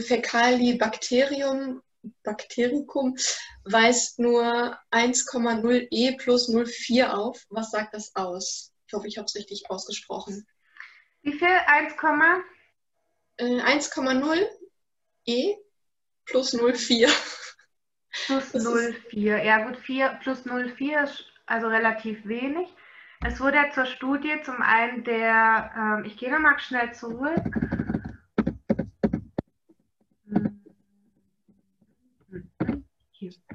Also wir haben ja hier diese, ähm, diese Skala, da hat man das sehr schön gesehen. Ich habe jetzt hier die zweite Seite nicht. Ups. Das ähm, Fezalibakterium Prausnitzi. ähm, das ist auf der zweiten Seite. Ja, das Problem an der Geschichte ist, dass man das halt nicht zufüttern kann. Also im, im Veterinärbereich ist es äh, zugelassene, also in der Fütterung zugelassen sind die Enterokokken. Bei den E. colis bediene ich mich bei den Hunden und Katzen aus dem Humanbereich, wenn ich da E. colis brauche. Und ansonsten sind es halt die einzigen beiden, die ich tatsächlich zuführen kann. Also das äh, Fezalibakterium kann ich nicht zuführen, aber der Punkt ist der, ich weiß nicht, ist die Studie schon abgeschlossen? Vielleicht kannst du da noch mal was dazu sagen. Die Studie müsste abgeschlossen sein, hat Florian vorhin geschrieben. Oder zumindest ja, aber sind noch, nicht, sind noch nicht von allen der zweite Befund eingereicht. Also ich weiß es deshalb, weil ich erst vor zwei Wochen oder letzte Woche, glaube ich, meinen letzten eingereicht habe. Ist jetzt natürlich interessant, hat sich da von der Keimzahl her was verändert. Weil Sinn und Zweck dieser Geschichte ist, ähm, dass durch das ENSAM-PET ähm, wollte man ja nachweisen, dass sich die Darmflora positiv beeinflusst, so dass es ein, ein ja sag mal, eine nette Wohngemeinschaft ist, so dass sich das auch das Fezalibakterium wohlfühlt und sagt, ja, hier kann ich mich ansiedeln. Ähm, oftmals ist es so, das ist halt der Punkt für mich, warum ich eine befundbasierte Geschichte mache. Manchmal kann es sein, dass ich dann eben erstmal die Huminsäure brauche, die ja das, was ich nicht will, an sich bindet und Platz auf der Darmschleimhaut macht, so dass äh, das Fezalibakterium sich hier wieder ansiedeln kann. Ja, und das ENSAM-PET, das soll eben das Darmmilieu dahingehend beeinflussen, dass es äh, so ja, sich als nette Wohngemeinschaft äh, darstellt, dass eben alle, die dahin gehören, auch wieder da einziehen wollen. Aber wir haben keine Möglichkeit, es zuzufüttern. Aber 04 ist nicht so viel. Da sind wir ja hier in diesem Bereich. Wahrscheinlich. Ich weiß es jetzt nicht, wie, bei, wie es bei dem ist. Ähm, aber da sind wir mit Sicherheit in einem, in einem roten oder gelben Bereich. So auswendig kenne ich die Befunde, die Dysbiose-Screens nicht. Ich mache das mal weg, dann sehen wir uns alle. Ja, Alexandra hat geschrieben, sie hat mit Sobamin gestartet. Ah ja, genau. Also das, das Sobamin, so, ich mache es mal, dann sehen wir uns besser. Das Sobamin ist Scherhuminsäure. Das ist ein Veterinärprodukt. Ich nehme meistens das Activomin, weil es sich leichter dosieren lässt. Und mein Hund mit seinem Bart, das Sobamin ist ein schwarzes Pulver und der hat es in seinem Bart drin und hat es mir schön ans Sofa geschmiert. Den Fleck habe ich heute noch. Deshalb bevorzuge ich Activomin, nämlich Kapseln. Aber das ist genau richtig. Damit startet man und äh, bereitet das Milieu vor. Und wenn ich dann ähm, da was zugebe, dann ist es super. Also zugeben meine ich jetzt sowas wie das Ehensam Pet oder ähm, andere Produkte, also der, wie heißt, Symbiopet ist das bekannteste. Ich muss gestehen, ich mag es nicht so gerne wegen der Maisstärke, aber in welcher Form auch immer. Gibt natürlich auch noch andere Produkte. Ich hoffe, deine Frage ist damit beantwortet. Und einfach nochmal nachfragen. Dann machen wir jetzt die nächste Frage von. Ich hätte bitte noch eine Frage. Und zwar äh, gebe ich das dann zeitgleich oder mache ich erst eine Weile diese Huminsäure und starte dann später mit dem E-Enzympad? Mm, du kannst es parallel machen. Ich mache es meistens so, dass ich das Activumin die ersten zehn Tage ähm, verstärkt gehe und dann damit reduziere. Ich gebe es halt nicht gleichzeitig, also gleichzeitig in einer Mahlzeit weil sonst kann halt sein, dass ähm, die Huminsäure auch meine guten zugefütterten Bakterien vielleicht an sich bindet und sie wieder mit ausschleust. Da sollte dann mindestens eine, ja, mindestens 30, besser 60 Minuten dazwischen sein. Je nachdem, wie es halt für den Besitzer nachher auch praktikabel ist. Machen wir weiter? Ja. Und zwar von Nicole ein Hund, der vorher gekochtes Futter bekommen hat und nun auf ähm, rohes Fleisch umgestellt wurde, hat immer wieder einen schleimigen Kot. Er bekommt bereits Probizell und trotzdem hat er diesen, diesen Schleim um diesen Kot. Gibt es eine Erklärung dafür? Ähm, ich meine, das ist eine Umstellung der Darmschleimhaut, trotz allem. Ähm, ich weiß, ich kenne jetzt natürlich nicht die gesamte Krankengeschichte, was da dahinter steckt. Oftmals ist es so, also gerade bei so Futterumstellungen kann es sein, dass der Darm hinterher, also so nach ja, vielleicht zwei, drei Wochen anfängt, auch immer mal wieder die Darmschleimhaut zu regenerieren. Es ist nicht immer ein Problem. Es kann einfach nur wie eine Art Entgiftung sein. Ich weiß jetzt nicht, wie lange der schon umgestellt ist. Also gerade am Anfang ähm, kann es sein wie eine Art Entgiftungsreaktion. Man weiß tendenziell eher selten ist von der von selbstgekochten aufs Barf. Das eher habe ich es von Trockenfutter auf selbstgekocht oder Barf. Aber wurde denn mal ein Befund gemacht? Ein Kotbefund? Ich, ich, ich stelle es mal in den Raum, vielleicht einfach nochmal antworten, ob äh, Nicole war es, ne? Namensvetterin. Dann äh, machen wir einfach mal weiter und Nicole zur Not einfach eine E-Mail schicken an die andere Nicole. Dann kannst du die Fragen beantworten und also mich würde halt da interessieren, wie, wie die Zusammensetzung der Darmschleimhaut ist. Es kann sein, dass eine Dysbakterie drin ist. Ich hatte in der Verzehrstudie einen Hund, der hatte auch immer die immer wieder den schleimigen Kot, und zwar spätestens alle vier Wochen. Das hat sich durch das EM-Sanpet auch nicht gebessert. Aber wir haben im Nachgang dann rausgefunden, weil er immer wieder erbrochen hat und ähm, ich habe dann das Erbrochene einschicken lassen und der hat ein Helicobacter, also das ist ein, ähm, ein Bakterium, das im, im Darm, äh, im, im Magen ansiedelt und da halt dann auch in den nachgelagerten Verdauungsabschnitten eben Probleme gemacht hat. Und äh, das äh, eben sein PET vertreibt nicht den Helicobacter. Insofern hat es da keine Besserung bringen können. Das hat dann erst aufgehört, nachdem wir ähm, den Helicobacter behandelt hatten. Und ähm, zum einen mit einem Medikament, ich weiß jetzt gerade auswendig nicht, wie es heißt. Und zum anderen haben wir mit der Bioresonanz den noch zusätzlich angegangen und dann einen Schleimhautaufbau gemacht mit dem Mucosa-Pad. Und seither hat er das nicht mehr. Nächste Frage. Ja. Von Nadja. Welche Empfehlung hast du, um bei Futterumstellung auch den Darm zu pflegen und aufzubauen? Also ich würde zum einen sehr langsam ähm, umstellen, kommt jetzt natürlich auch darauf an, was du umstellen möchtest. Also ob du von einem Trocken auf ein Nassfutter umstellen möchtest.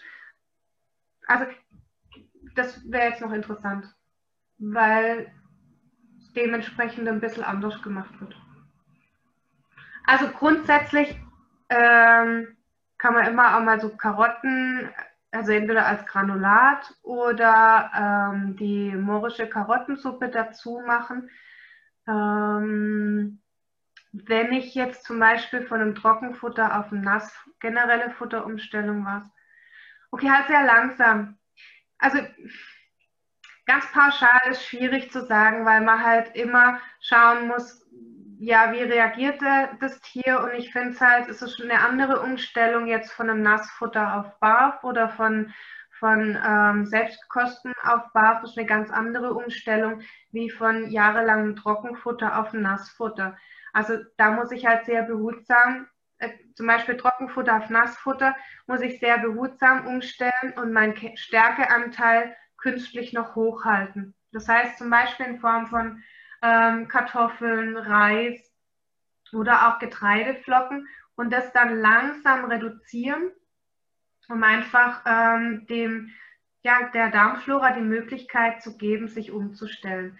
Weil die ist ja gar kein hochwertiges Protein gewöhnt. Genauso auch, wenn ich jetzt äh, auf Barf umstellen wollte.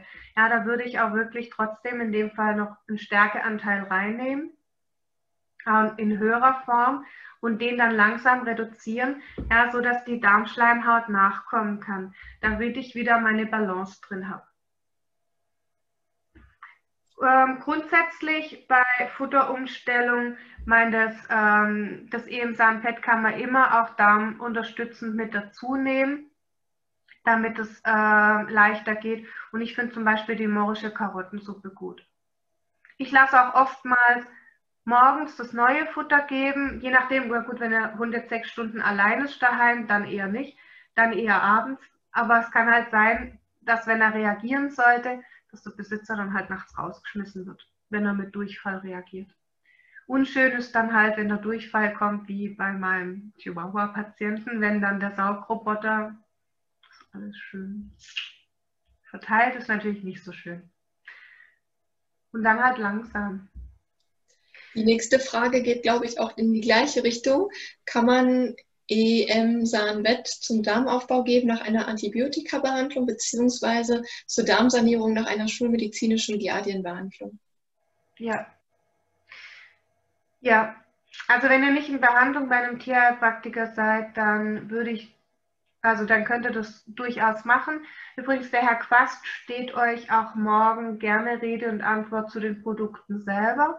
Ähm, ach, siehst du, hatten wir jetzt gar nicht drin. Ich habe eure Kontaktdaten nicht, ne? Machen wir nochmal schön an. Damit ihr auch die Kontaktdaten vom Herr Quast und von der Kati habt. Entschuldigung, wenn ich da jetzt nochmal eingrätsch. So, machen wir das nochmal geschwind. Hier habt ihr auch nochmal die Kontaktdaten von Provizell direkt und auch von der Schule, wenn was ist. Ähm, wer Interesse an den Produkten hat, weiß ich, dass man sie auch vergünstigt einkaufen kann, wer an dem äh, Webinar teilgenommen hat. Aber als Dankeschön der Firma Provice, ähm, da einfach direkt den Herrn Quast ansprechen. So, ich mache es mal wieder weg, dass ich euch besser. Nein, nein, lass, lass gerne, lass gerne, das ist äh, einfacher für mich gerade. Ach so, okay, ja gut, dann. Übersicht. Ähm, nächste Frage von äh, Christiana. Wie ist es mit EM-Sahnbett bei Allergikern? Also wie gesagt, langsam anfangen. Meine, wir, haben, wir haben einige, ähm, also in der Zusammensetzung halt wirklich mal schauen, ob man weiß, ob äh, das Tier auf irgendwas reagiert. Und ich habe dann wirklich also wir haben einen Allergiker, das ist ein Hund aus, eine Kollegin, eine Therapeutika-Kollegin hat mit denen in die Ernährungsberatung geschickt und er verträgt grundsätzlich mal gar nichts. Also er hatte selbst Probleme mit der Huminsäure und äh, wir haben es dann über die Bioresonanz getestet. Das EM-San-Pad war angesagt, aber wir haben dann, oh, ich glaube, die hätte ähm, 20 Milliliter benötigt und wir haben wirklich teelöffelweise angefangen. Und anfangs ähm, war der Code ein bisschen weicher, aber wir konnten dann langsam die Menge steigern. Ähm, insofern, ja, je nachdem, was die Reaktion ist oder wie stark die, diese allergischen Reaktionen ist, ähm, sind, würde ich es einfach mal probieren, ob es vertragen wird und wirklich mit, mit kleinen Mengen. Manche Hunde sind auch so fein, dass wenn man es ihnen hinhält und sie es probieren, ähm, dass sie hingehen, wenn sie es brauchen. Ist, nicht, ist nicht immer zuverlässig, weil es gibt auch schleckige Tiere, die sagen, nö. Also ich habe es probiert. Ich meine, klar, das schmeckt halt so ein bisschen fermentiert. Ich probiere immer alles, was, was ich, also außer Medikamente. Aber die meisten Futterzusätze probiere ich erstmal, damit ich auch eine Ahnung habe, wie sie schmecken. Also auch die, die Mucosa-PET-Kapseln zum Beispiel. Ich habe die aufgemacht und probiert, weil, weil ich es für eine Katze gebraucht habe und die sind ja sehr empfindlich. Ähm, es schmeckt halt schon so ein bisschen, wie soll ich sagen? Ja, wie so ein Ferment eben.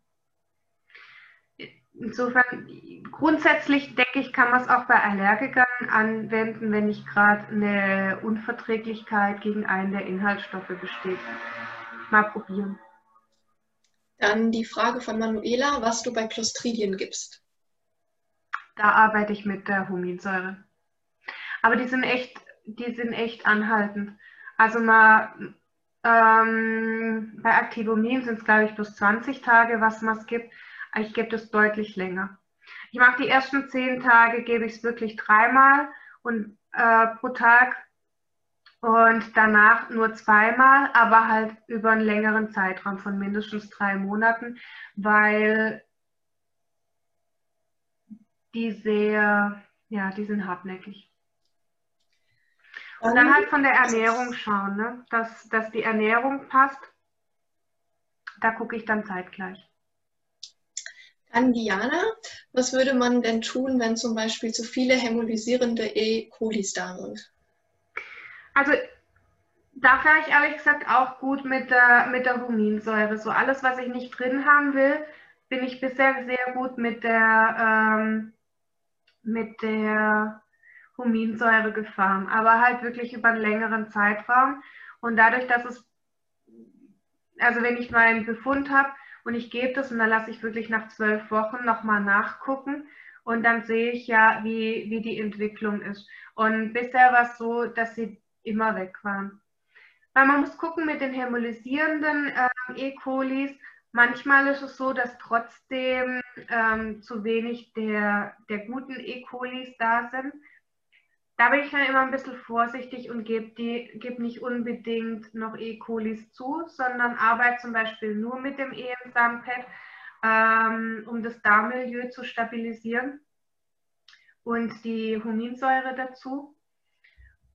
Und das hat ganz gut funktioniert. Und sollten dann noch immer zu wenig von den guten E. colis drin sein, dann setze ich erst da nach drei Monaten dann ähm, zum Beispiel das Symbioflor ein. Hm, Anke, Hunde können Stärke genauso verdauen wie Menschen und Hunde wurden schon immer mit dem ernährt, was Menschen übrig haben. Wieso also keine Kohlenhydrate füttern? Also wie gesagt, man kann Kohlenhydrate füttern, aber halt nicht so viel.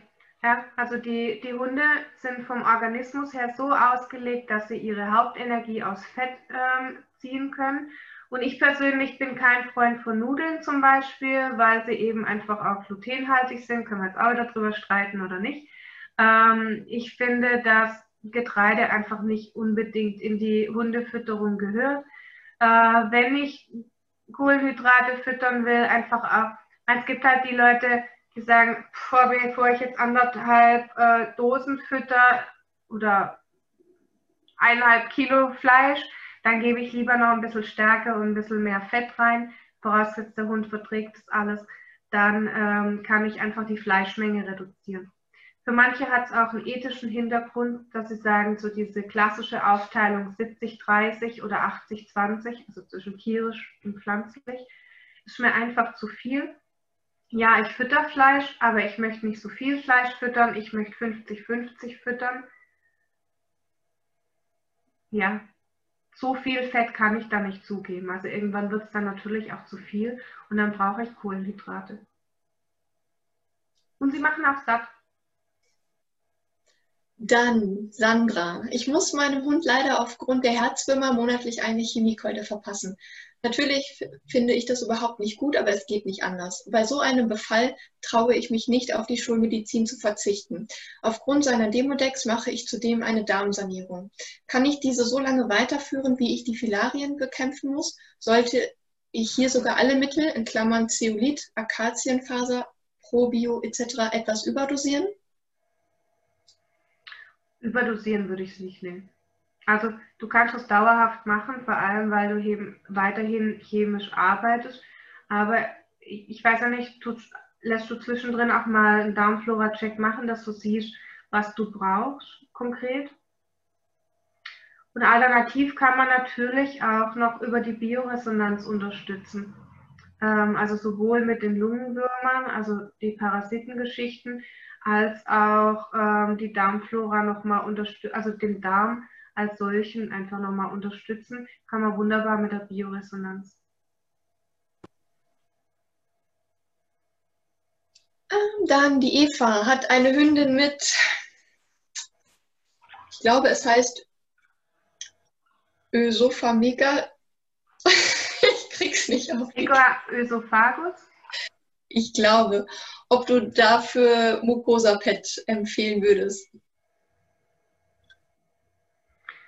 Ähm, also hat jetzt nichts unbedingt mit äh, dem Megaösophagus zu tun. Das äh, schadet sicher nicht im Nachgang, weil es dann, ja, ich sag mal, von der Verwertung her dann im Magen vielleicht Probleme gibt. Ähm, aber es wirkt halt hauptsächlich auf den Darm. Also wir haben jetzt hier ein Verständigungsproblem, was es denn heißen soll. Äh, ja, richtig. Vielleicht kann Eva das nochmal eben schreiben und ich ähm, nee. Vagus, diesen erweiterte Speiseröhre. Genau, also da wird es natürlich nicht drauf. Aber die erweiterte Speiseröhre, auch mit dem Reflux, hat ähm, das Problem, dass eben die Verwertung dann halt nachher im Magen unter Umständen nicht so ist. Du hast ja da diese, diese Aussackung, wo sich das Futter auch mit drin sammelt. Da hilft dir das Ebensahnpad nicht, weil es wirkt halt im Darm, aber halt nicht in der Speiseröhre. Ja, ich meinte, dass mehr im, im Darm wirken sollte, weil ich habe das Problem immer mit dem Reflux. Also sprich, diese Säurebildung. Genau, sage ich ja, aber da wirkt es dir nicht, weil ähm, es soll ja, also es wird nachgelagert. Mhm. Nicht in der Speiseröhre. Okay. Zumindest, also falls der Herr Quast da ist, ähm, darf er gerne mich korrigieren oder einfach nochmal bei Probezell nachfragen. Aber meines Erachtens ähm, bringt es in dem Fall nichts. Hm, danke. Eher hm. vielleicht sowas wie das Mucosa-Pad, was eben auch die, auf die Schleimhaut wirkt. Ähm, ja, also die, die Speiseröhre, dass die eben, man, die wird ja auch gereizt permanent durch den, durch den Reflux, ähm, dass vielleicht das einfach sich positiv auf die Speiseröhre von der Regeneration her ähm, ja, auswirkt. Das könnte ich mir vielleicht noch vorstellen. Ich glaube, die Dagmar hat dazu noch eine Anmerkung, ob man da dann Grassaftpulver geben kann. Damit habe ich leider keine Erfahrung.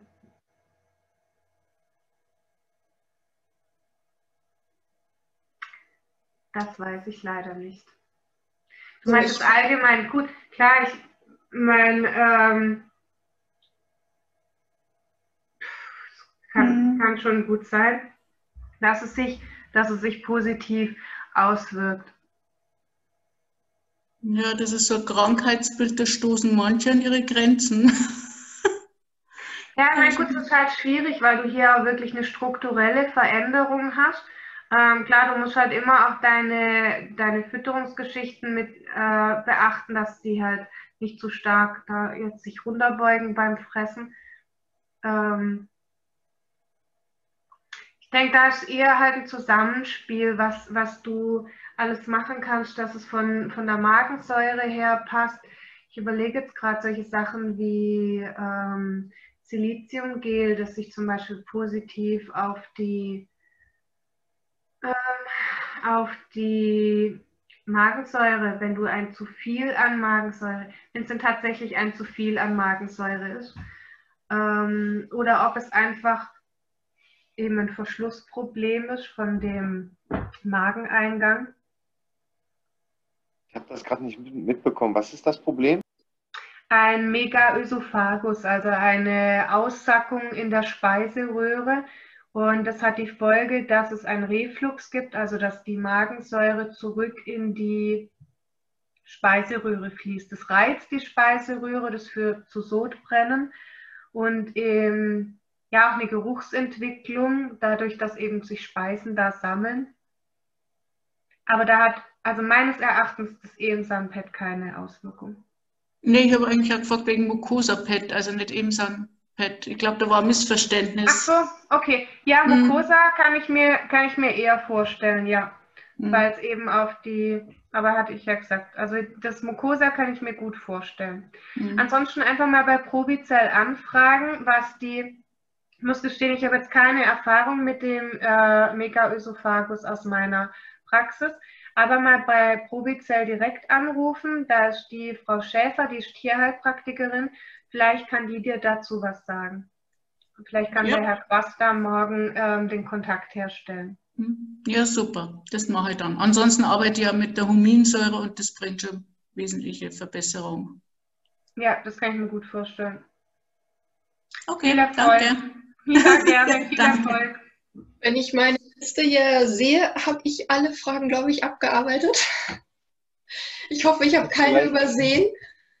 Dazu vielleicht von mir eine kurze Ergänzung. Sie arbeitet ja schon mit der Huminsäure bezüglich des Refluxproblems.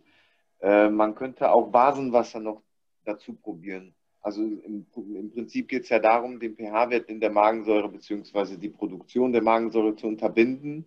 Aber wenn man das ja nicht ganz genau schafft, dann könnte man den pH-Wert halt ein bisschen absetzen. Bedeutet, äh, das Basenwasser würde einfach nicht nur in der Magensäure selbst, sondern auch im ganzen Körper den Säure-Basenhaushalt ein bisschen regulieren, mehr zum Basischen hin, was dem Hund generell auch besser tun würde. Man kann es zumindest mal probieren. Meinst du das Orthozell?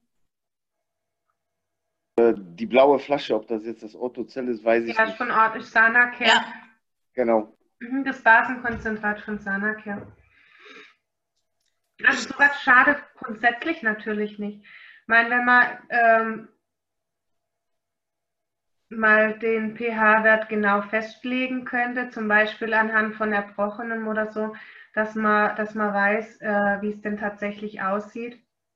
Und bei sowas ist natürlich das, also finde ich wichtig, das Gesamtbild zu sehen. Ja?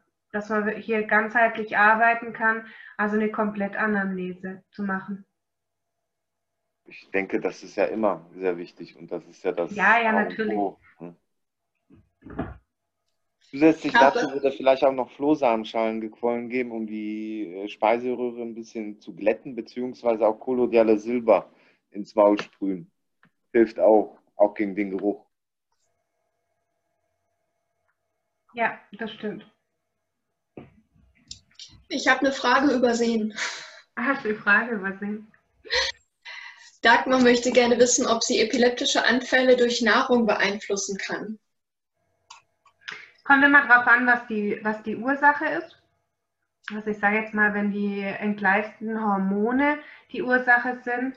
Ähm, aber ansonsten sagt man, also es gibt Studien darüber, dass die ketogene Diät ähm, sich positiv auf Epilepsie auswirkt. Das heißt hier wirklich ähm, ja, Fleisch, Fleisch, Fleisch, keine Kohlenhydrate. Ähm, in dem Fall wären die Kohlenhydrate kontraproduktiv. Also ganz wichtig, ähm, wenn dann nur wenig, aber kein Getreide. Also gerade die getreidefreie Geschichte, glutenfrei, das ist ähm, sehr wichtig. Darf, also, ich dazu noch einen Vorschlag geben? Gerne. Also zu, für epileptische Anfälle oder gegen diese, unabhängig davon, welchen äh, Ursprung sie haben, weil das natürlich auch oft teilweise schwierig ist herauszufinden. Da hilft teilweise auch nur Trial and Error. Aber was man definitiv zufüttern kann, ist MMS oder MSM. Ähm, zusätzlich als Ergänzung dazu könnte man es noch mit DMSO probieren. Da wäre ich aber immer ein bisschen vorsichtig, zumindest ja, nicht ohne Tierheilpraktiker weil da muss man sich mit auskennen. Aber MSM oder MMS äh, kann man definitiv zufüttern. Da kann man auch nicht viel falsch machen. Da macht der Körper jetzt nicht die Grätsche beim Hund. Genau. Ansonsten lasse ich bei Epileptikern auch immer mal eine Fellmineralanalyse machen, um zu gucken, ob hier was im Ungleichgewicht ist, weil wir haben immer mal wieder auch ähm, Belastungen mit zum Beispiel Quecksilber um, oder eben auch Mangelzustände bei den Mineralien. Also ich hatte es bei einer Hündin, ähm, da war, also die Mineralisierung war ganz schlecht. Wir haben dann zusätzlichen Darmaufbau gemacht, weil wir haben halt das Problem, wenn wir zu wenig von irgendwas im Körper haben, also jetzt irgendwelche Mineralien oder Spurenelemente, dann gibt es halt zwei Varianten. Also entweder die nehmen das gar nicht erst in der weil es gar nicht erst im Futter drin ist. Das heißt, es wird gar nicht erst zugeführt. Oder es ist in der Futter, im Futter drin, aber der Darm zum Beispiel hat eine Resorptionsstörung, einfach weil er halt komplett am Arsch ist, um es mal auf Deutsch zu sagen. Ja? Also wenn ich hier für eine ähm, Darmsanierung sorge, dass ich sicherstellen kann, dass nachher das Ganze wieder reingenommen wird. Ich muss die Fütterung überprüfen. Also ja, für mich sind es immer verschiedene, ähm, ja, verschiedene Säulen, die ich mir angucke. Und bei einer Epilepsie würde ich natürlich auch immer die Hormone mal mit betrachten. Also wirklich ein Blutbild mit komplettem Hormonstatus. Ähm, Dagmar hat gerade noch was dazu geschrieben, und zwar das BAF-Profil sagte, nur Vitamin E fehlte etwas. Vitamin was? Ah, wie Anton. Ja, gut, die BAF-Profile sind halt, wie sie sind. Also Blut ist natürlich, also was jetzt Mineralien betrifft und Vitamine, immer nur so ein bisschen eine Momentaufnahme. Deshalb würde ich in dem Fall wirklich auf die Fellmineralanalyse gehen. Klar, mein Hormon ist auch, also Blut ist immer Tag heute, aber mein, bei den Hormonen, die, da muss ich halt auch nochmal gucken, wie stehe ich im Zyklus weil manche Hündinnen, das hatten wir jetzt schon, dass die ähm, durch die Veränderung der Hormone im Laufe des Zyklus, dass da ähm, Anfälle entstanden sind. Deshalb ist es wichtig, dass man die Hormone mit einbezieht. Aber um auf die Frage zurückzukommen, mit der Fütterung,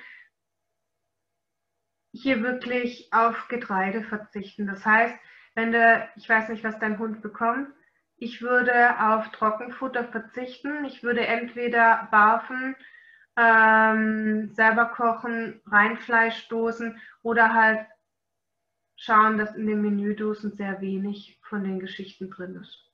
Und wenn halt eher auf Kartoffeln, auf keinen Fall Getreide. Es ist eine Whistlerhündin und die wird seit der Geburt gebarft. Hm. Dann von mir vielleicht noch einen kurzen Tipp diesbezüglich. Also eine Ausleitung, Ausleitung auf jeden Fall durchführen, so wie die Nicole das auch schon sagte. Da kann man ja gut Zeolit verwenden oder ähm, wirklich Ausleitungskräuter, ob das jetzt Hepatika ist oder Nierenkräuter, um das einfach ein bisschen zu unterstützen. Ähm, zusätzlich dazu, dazu, um die Schwermetalle aus dem Körper zu bekommen, weil es kann durchaus sein, wenn das Tier irgendwie durch Maisfelder gerannt ist oder so und sich irgendwelche Giftstoffe eingefangen hat, dann hat das auch oft ist das der Hintergrund für epileptische Anfälle, aber man weiß es jetzt nicht oder ich weiß es jetzt nicht, weil dafür wissen, kennen wir den Hund nicht. Ähm, aber da könnte man auch das DMSA äh, verabreichen, was extrem gut Schwermetalle bindet. Damit habe ich keine Erfahrung, aber nicht zu verwechseln mit dem DMSO.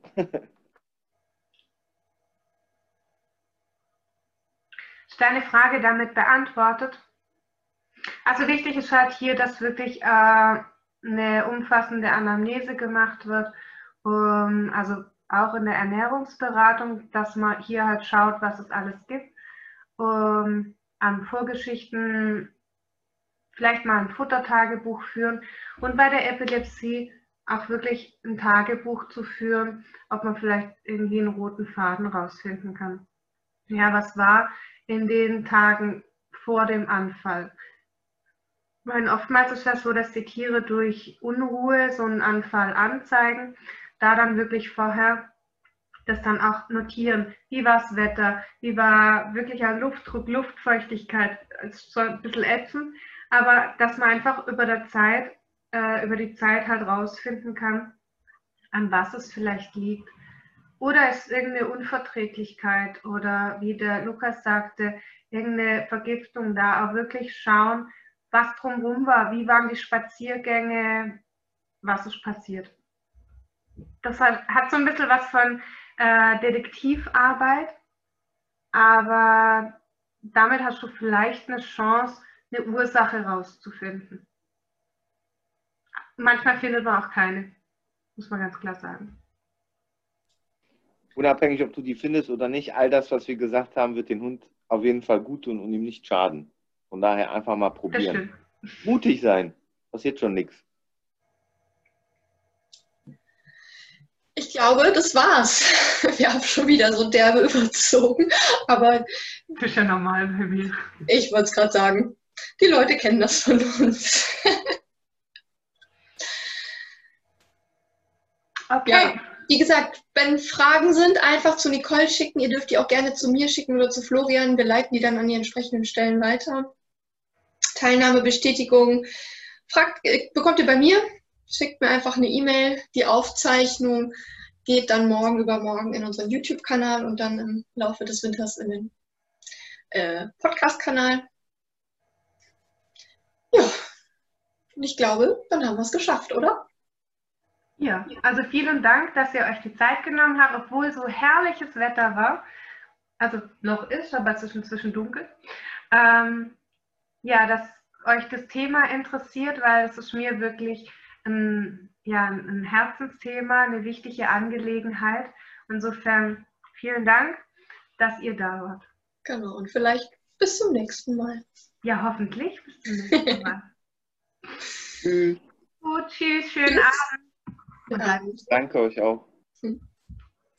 Danke.